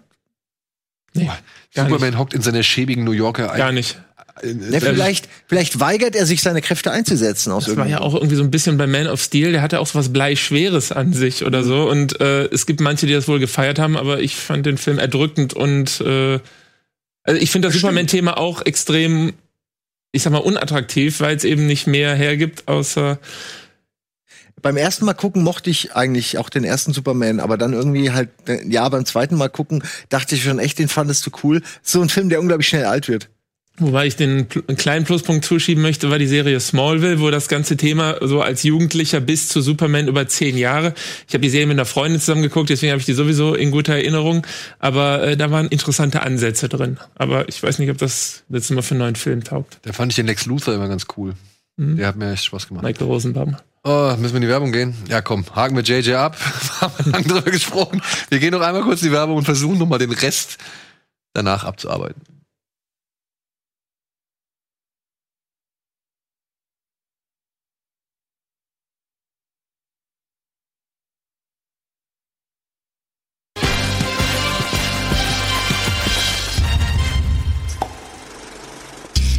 So, herzlich willkommen zurück zu unserem letzten Teil für die heutige Folge Kino Plus. Wir waren noch mitten in den News. Wir haben jetzt ziemlich viel über JJ gesprochen und über Star Wars natürlich, wie immer. ja, bin ich froh, dass ich mit dem Thema angefangen habe. So, was, was können wir noch, ja, ich meine, das können wir noch kurz besprechen. Godzilla wurde verschoben. Also Godzilla vs. Kong. Ähm, wo man jetzt auch so ein bisschen abwartet. Also offenbar war Godzilla 2 jetzt nicht der große Hit, aber er hat immer noch genug eingespielt, um eben eine Fortsetzung zu gewährleisten. Da war doch der mit den ganzen Monstern. Die Genau, ja, genau. Ja, da fand ich der Trailer so geil und dann war der Film echt eine Enttäuschung. Aber ja, ähm, jetzt wird halt auch das große Duell zwischen Godzilla und King Kong erst noch mal nach hinten gepackt. Ja, 2020 sollte man äh, War für März angekündigt und ist jetzt, glaube ich, in November. Genau, ist November gerutscht so. Vielleicht äh, müssen sie noch ein bisschen an der Größe von Godzilla, äh, von King Kong schrauben oder so in der Richtung. Ja, und Kingsman, dieses Prequel, ne, das im Ersten Weltkrieg spielt, haben sie auch noch mal nach hinten verschoben, was war vermutlich so eine Folge ist des, des Disney, der Disney-Übernahme, die halt diverse Schedules. Ich weiß nicht, hast du nähere Informationen oder? Ja, auch noch, was ich gelesen habe, eben, dass das einer der Fox-Titel ist, die sie sich eingekauft haben und den sie jetzt irgendwie so schieben wollen, dass er mit ihren eigenen Sachen nicht übereinkommt oder sie nicht in die- ins Gehege kommt und deswegen Ja. verlagert. And so it begins, ne? And so it begins.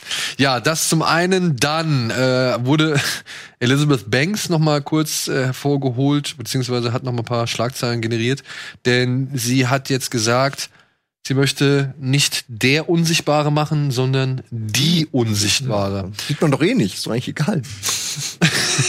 Ja, weil es gibt ja jetzt ein, Remake von The Invisible Man. Ähm, ich weiß nicht, da wollten wir, glaube ich, den Trailer nicht zeigen, weil wenn man, glaube ich, den Trailer gesehen hat, Oh, ist ein Spoiler. äh, hat man wohl den ganzen Film gesehen. Hieß es am Anfang, also ist so der erste Eindruck von ziemlich vielen Menschen, die den Trailer gesehen haben. Hast du den gesehen? Mhm. Ja. Der Regisseur hat sich jetzt wohl aber geäußert und hat gesagt, nein, nein, nein, nein, da kommt noch richtig viel mehr. Ja, und ähm, dementsprechend, ja, aber Elizabeth Banks hat jetzt gesagt, okay, sie ist schon in Verhandlungen oder sie ist schon, es ist, glaube ich, schon auch vorangeschritten, äh, dass sie jetzt die Unsichtbare ins Rennen bringt. Ist das so notwendig? Also ist, wird die Geschichte jetzt wirklich anders, wenn, wenn das Geschlecht des Hauptcharakters. Es gibt Filme, da ist es vielleicht so, aber in dem Fall weiß ich nicht. Naja, also in diesem neuen der Unsichtbaren geht es ja wohl darum, dass ein Mann als Unsichtbarer seine Ex-Freundin oder Ex-Frau Ja, theorisiert. die werden ja immer wahnsinnig. Ja, genau. Und Zu viel Macht. Und bei der Frau dann nicht, oder was? ja, wieso? Warum denn nicht? Also Nein, ich, ich will, ja, es ist, ich glaube, es ich ist- finde es eigentlich, ich finde es tatsächlich legitim, wenn man sagt, ey, jetzt macht die Frau mal so einen Ja, Terror. ist doch, ich meine, Ja. Spaß ist mir doch egal. Wie gesagt, man sieht doch Stell eh dir mal nichts. Aber ich will halt dann auch Stell dir einen mal vor, Grund du bist- haben und du nicht bist in nur, deiner- der- jetzt ist, es ist die Unsichtbare. Das alleine reicht. Ja, aber nicht. du stell dir mal vor, du bist in deiner halben Singlebude irgendwie oder in deiner Singlebude und, und jedes Mal wird der Toilettendeckel plötzlich komplett runtergeklappt. ja, und du weißt nicht warum. Du, kannst dir weißt nicht, warum. Du kannst es dir nicht erklären. Und es ist sauberer auch als Ja, vorher. es ist auch. Weil sie kann nicht anders. Entschuldigung, es ist sind dummer, dummer Klischee-Sexismus. Tut mir leid. Ich werde hier mich künftig auch nicht mehr einladen. das war's. Ähm, ja, nein, also ich gucke mir an, aber ich immer, immer muss ich mir dann doch verkaufen. Frau Banks hält sich halt ein bisschen damit zurück, was der Ansatz des Films ist. Es soll was Neues sein, aber es ist wirklich noch absolute Geheimhaltungsstufe, ob es vielleicht eine Komödie ist, ob es irgendwie eine Zeitgeistgeschichte ist, in der wirklich halt, sag ich mal, Female Empowerment eine Rolle spielt Wäre lustig, wenn sie Make-up-YouTuberin wäre oder so. Und dann unsichtbar Und sich dann, nein, ja, weil dann, aber dann macht sie sich ein richtiges Gesicht drauf und keiner merkt's und so. Also, ähm, Gibt's schon. Also von 93 gibt's von John Carpenter Jagd auf einen Unsichtbaren, Stimmt, der dann so eine Szene hat, wo sie ihm das Gesicht Chase. so anpunzt. stimmt, Mann. Oh ja, der Chevy Chase äh, Unsichtbar hat mir auch sehr gut Auch gefallen. ein Riesenflop, ne? Ja. Auch ein Riesenflop. Ah, okay. Kommen wir zum nächsten Flop, Fantastic Four. Was? Gibt schon wieder einen neuen Flop. Nein, nein, nein, nein. Ross Trank, der Regisseur, also der, ja, der eigentliche Regisseur von Fantastic Four aus dem Jahr 2015, glaube ich, 2015, hat sich jetzt auf Letterboxd äh, hingesetzt und hat eine Review zu seinem eigenen Film geschrieben. Und er sagt halt, hey, in diesem Film stecken zwei Filme und das ist genau das Problem. Ja, steckt da sein Film drin und dann der Film, den Simon Kinberg, der Produzent, irgendwie draus gemacht hat, weil das Ende ist ja so eine maßgebliche Entscheidung und Entwicklung gewesen durch eben die, das Produktionsstudio, durch Fox, die nicht wirklich glücklich damit waren und eben halt der Produzent Simon Kinberg, der jetzt ja auch X-Men Dark Phoenix inszeniert hatte. Und ähm, ja, dieses Ende passt ja allein schon durch die Frisur von Kate, nee, Rooney Kate Mara äh, schon gar nicht mehr zum Rest, weil sie da plötzlich einfach viel längere Haare hat und du siehst auch, dass sie eine Perücke auf hat und so. Also dieses Ende ist ja eine Katastrophe. Ich bin mal gespannt. Auf den bin ich auch gespannt. Hoffentlich gibt's da mal irgendwann eine Dokumentation zu, wie da dieser Film ebenfalls aus dem Ruder gelaufen ist. Weil, ja, es hieß wohl, man wollte keinen Chronicle 2 und eben hat dann dem Mann seine Grenzen aufzeigen müssen. Und der wollte aber halt eben nicht seine Grenzen sich aufzeigen lassen. Und dementsprechend gibt's halt den Film, den wir jetzt kennen. Und Josh Trank hat in seiner Review geschrieben, da stecken, das sind zwei Filme. Und er weiß, in diesen beiden Filmen steckt ein guter Film, den hätte er halt gern gezeigt, aber es hat halt nicht klar sein sollen. Ja, es ist, glaube ich, ein ermüdender Job, oder? Wenn du, wenn du ständig, ähm, Aber wenn du, wenn du gejudged wirst, gerichtet von Leuten, die das sehen, aber du weißt, die Entscheidungen haben andere Leute getroffen. Ich glaube, das nagt an einem, deswegen viele arbeiten sich daran ab, an dieser Wahrnehmung, die die Zuschauer haben. Aber jetzt, jetzt sind wir doch wieder beim Thema. Du hast hier einen jungen Mann, der hat, Ja. äh, der genau, hat, und dem wurde es quasi nicht erlaubt. dem wurde es nicht erlaubt. Aber der, aus demselben Grund haben sie ihn wahrscheinlich erst geholt. Also damit, weil, weil er irgendwas Tolles gemacht hat und dann wollen sie den haben, aber dann wollen sie ihn eigentlich dann doch nicht Genau, haben. der hat, der hat was, der hat was Cooles gemacht, der hat einen coolen Erstlingsfilm abgelegt und dann wollen sie ihn haben und dann soll er es machen. Ja, der soll seinen frischen Esprit und seinen Vibe soll er damit reinbringen. Nicht zu viel. aber nicht zu viel. ja, bitte nicht. Ja, dreh nicht völlig durch so. Und das ist so, ja, wir hatten es mit Richard Stanley. Das war 1996 oder 95. Ja, 2015. 20 Jahre später. Es ist immer noch die gleiche Situation. Es ist immer noch die gleiche Situation. Und kommen wir direkt, können wir den Bogen direkt weiterspinnen. Tim Miller, der Regisseur von Terminator Dark Fate, sagt auch, er möchte mit James Cameron nie wieder zusammenarbeiten. Es entsteht wohl kein böses Blut zwischen den beiden so, aber er sagt halt, beim Film oder bei Terminator 6, das letzte Wort hatte James Cameron. Egal, die, die letzte Entscheidung lag wohl immer bei ihm und das will er nicht mehr machen. Er möchte jetzt nicht mehr irgendwie in einem Film dabei sein, wo er nicht die große Kontrolle oder die totale Kontrolle hat. Ich habe eine Frage. Hört man sowas auch von Filmen, die gut angekommen sind? Weil ich höre das immer nur im Nachhinein von Filmen, die scheiße ankommen, dass sich jemand rechtfertigt und sagt, ja, es war aber auch nicht meine Vision. Bei Filmen, die gut ankommen, sagt nicht im Nachhinein einer, ey, das ganze Gute kommt übrigens von James Cameron, nicht von äh, mir. Nein, ist ja logisch, ja menschlich. Aber es fällt mir ein bisschen auf in letzter Zeit, dass immer diese Rechtfertigungsnachrichten kommen. Der einzig gute Film, der mir einfällt, wo im Nachhinein der Regisseur sich distanziert hat, ist American History X, wo äh, wohl von seiner äh, ursprünglichen Version eigentlich auch nichts übrig geblieben ist. Krass. Aber ansonsten hört man das, äh, glaube ich, wirklich nur bei Enttäuschungen oder bei Flops, dass dann gut. Bei. American History war ja auch äh, Edward äh, Norton richtig, der hat ja wirklich Ja. den halben Film, glaube ich, umgeschrieben und nochmal neu Mhm. inszeniert und was weiß ich. Also der war da eine ganz treibende Ja, Kraft. Edward Norton. Edward Norton ist tatsächlich, es gibt einen schönen Artikel, ich weiß gar nicht wo, Rolling Stone oder Esquire oder sonst irgendwas, da gibt es so eine, so eine Brief History of Edward Nortons Anteilnahme oder Ja, okay. Beeinflussung oder, oder Mitwirken an verschiedenen Filmen, weil der, der hat wohl eine Zeit lang kam der wohl ans Set und das erste, was er gemacht hat, Szenen umgeschrieben oder irgendwie das Drehbuch umgeschrieben. Krass, ja, wenn du das kannst, ne? Wenn du diese Macht hast in Hollywood. Ja, ich weiß nicht, ob er immer die Macht hat, aber Oder er es die einfach Macht gemacht hat. Er hat es halt einfach gemacht. ja, und Ja, gut, okay. Vielleicht muss man erstmal damit anfangen, das, um sich das Recht zu erkaufen, dadurch irgendwann. Ja.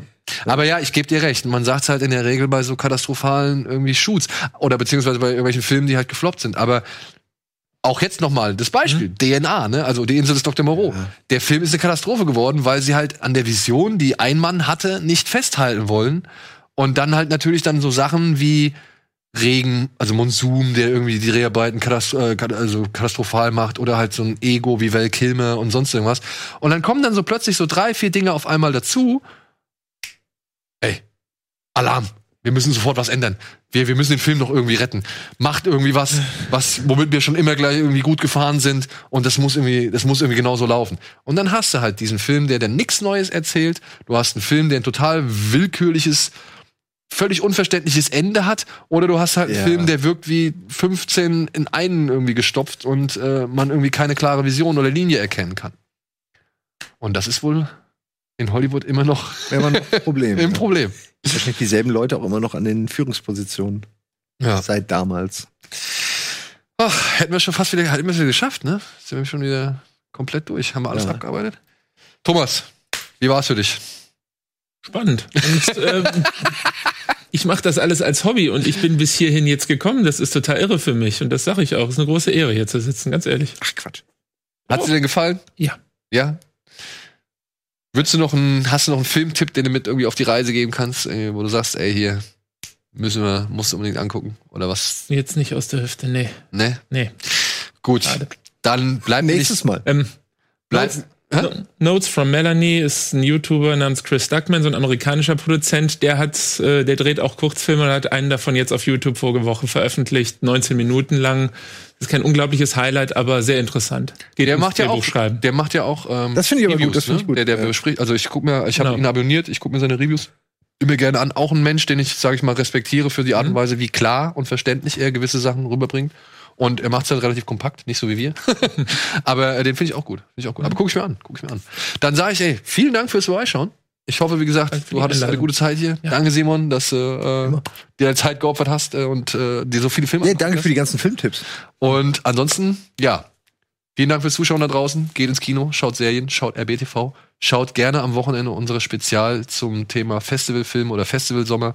Und ansonsten hoffe ich, dass wir uns nächste Woche wiedersehen. In diesem Sinne, tschüss.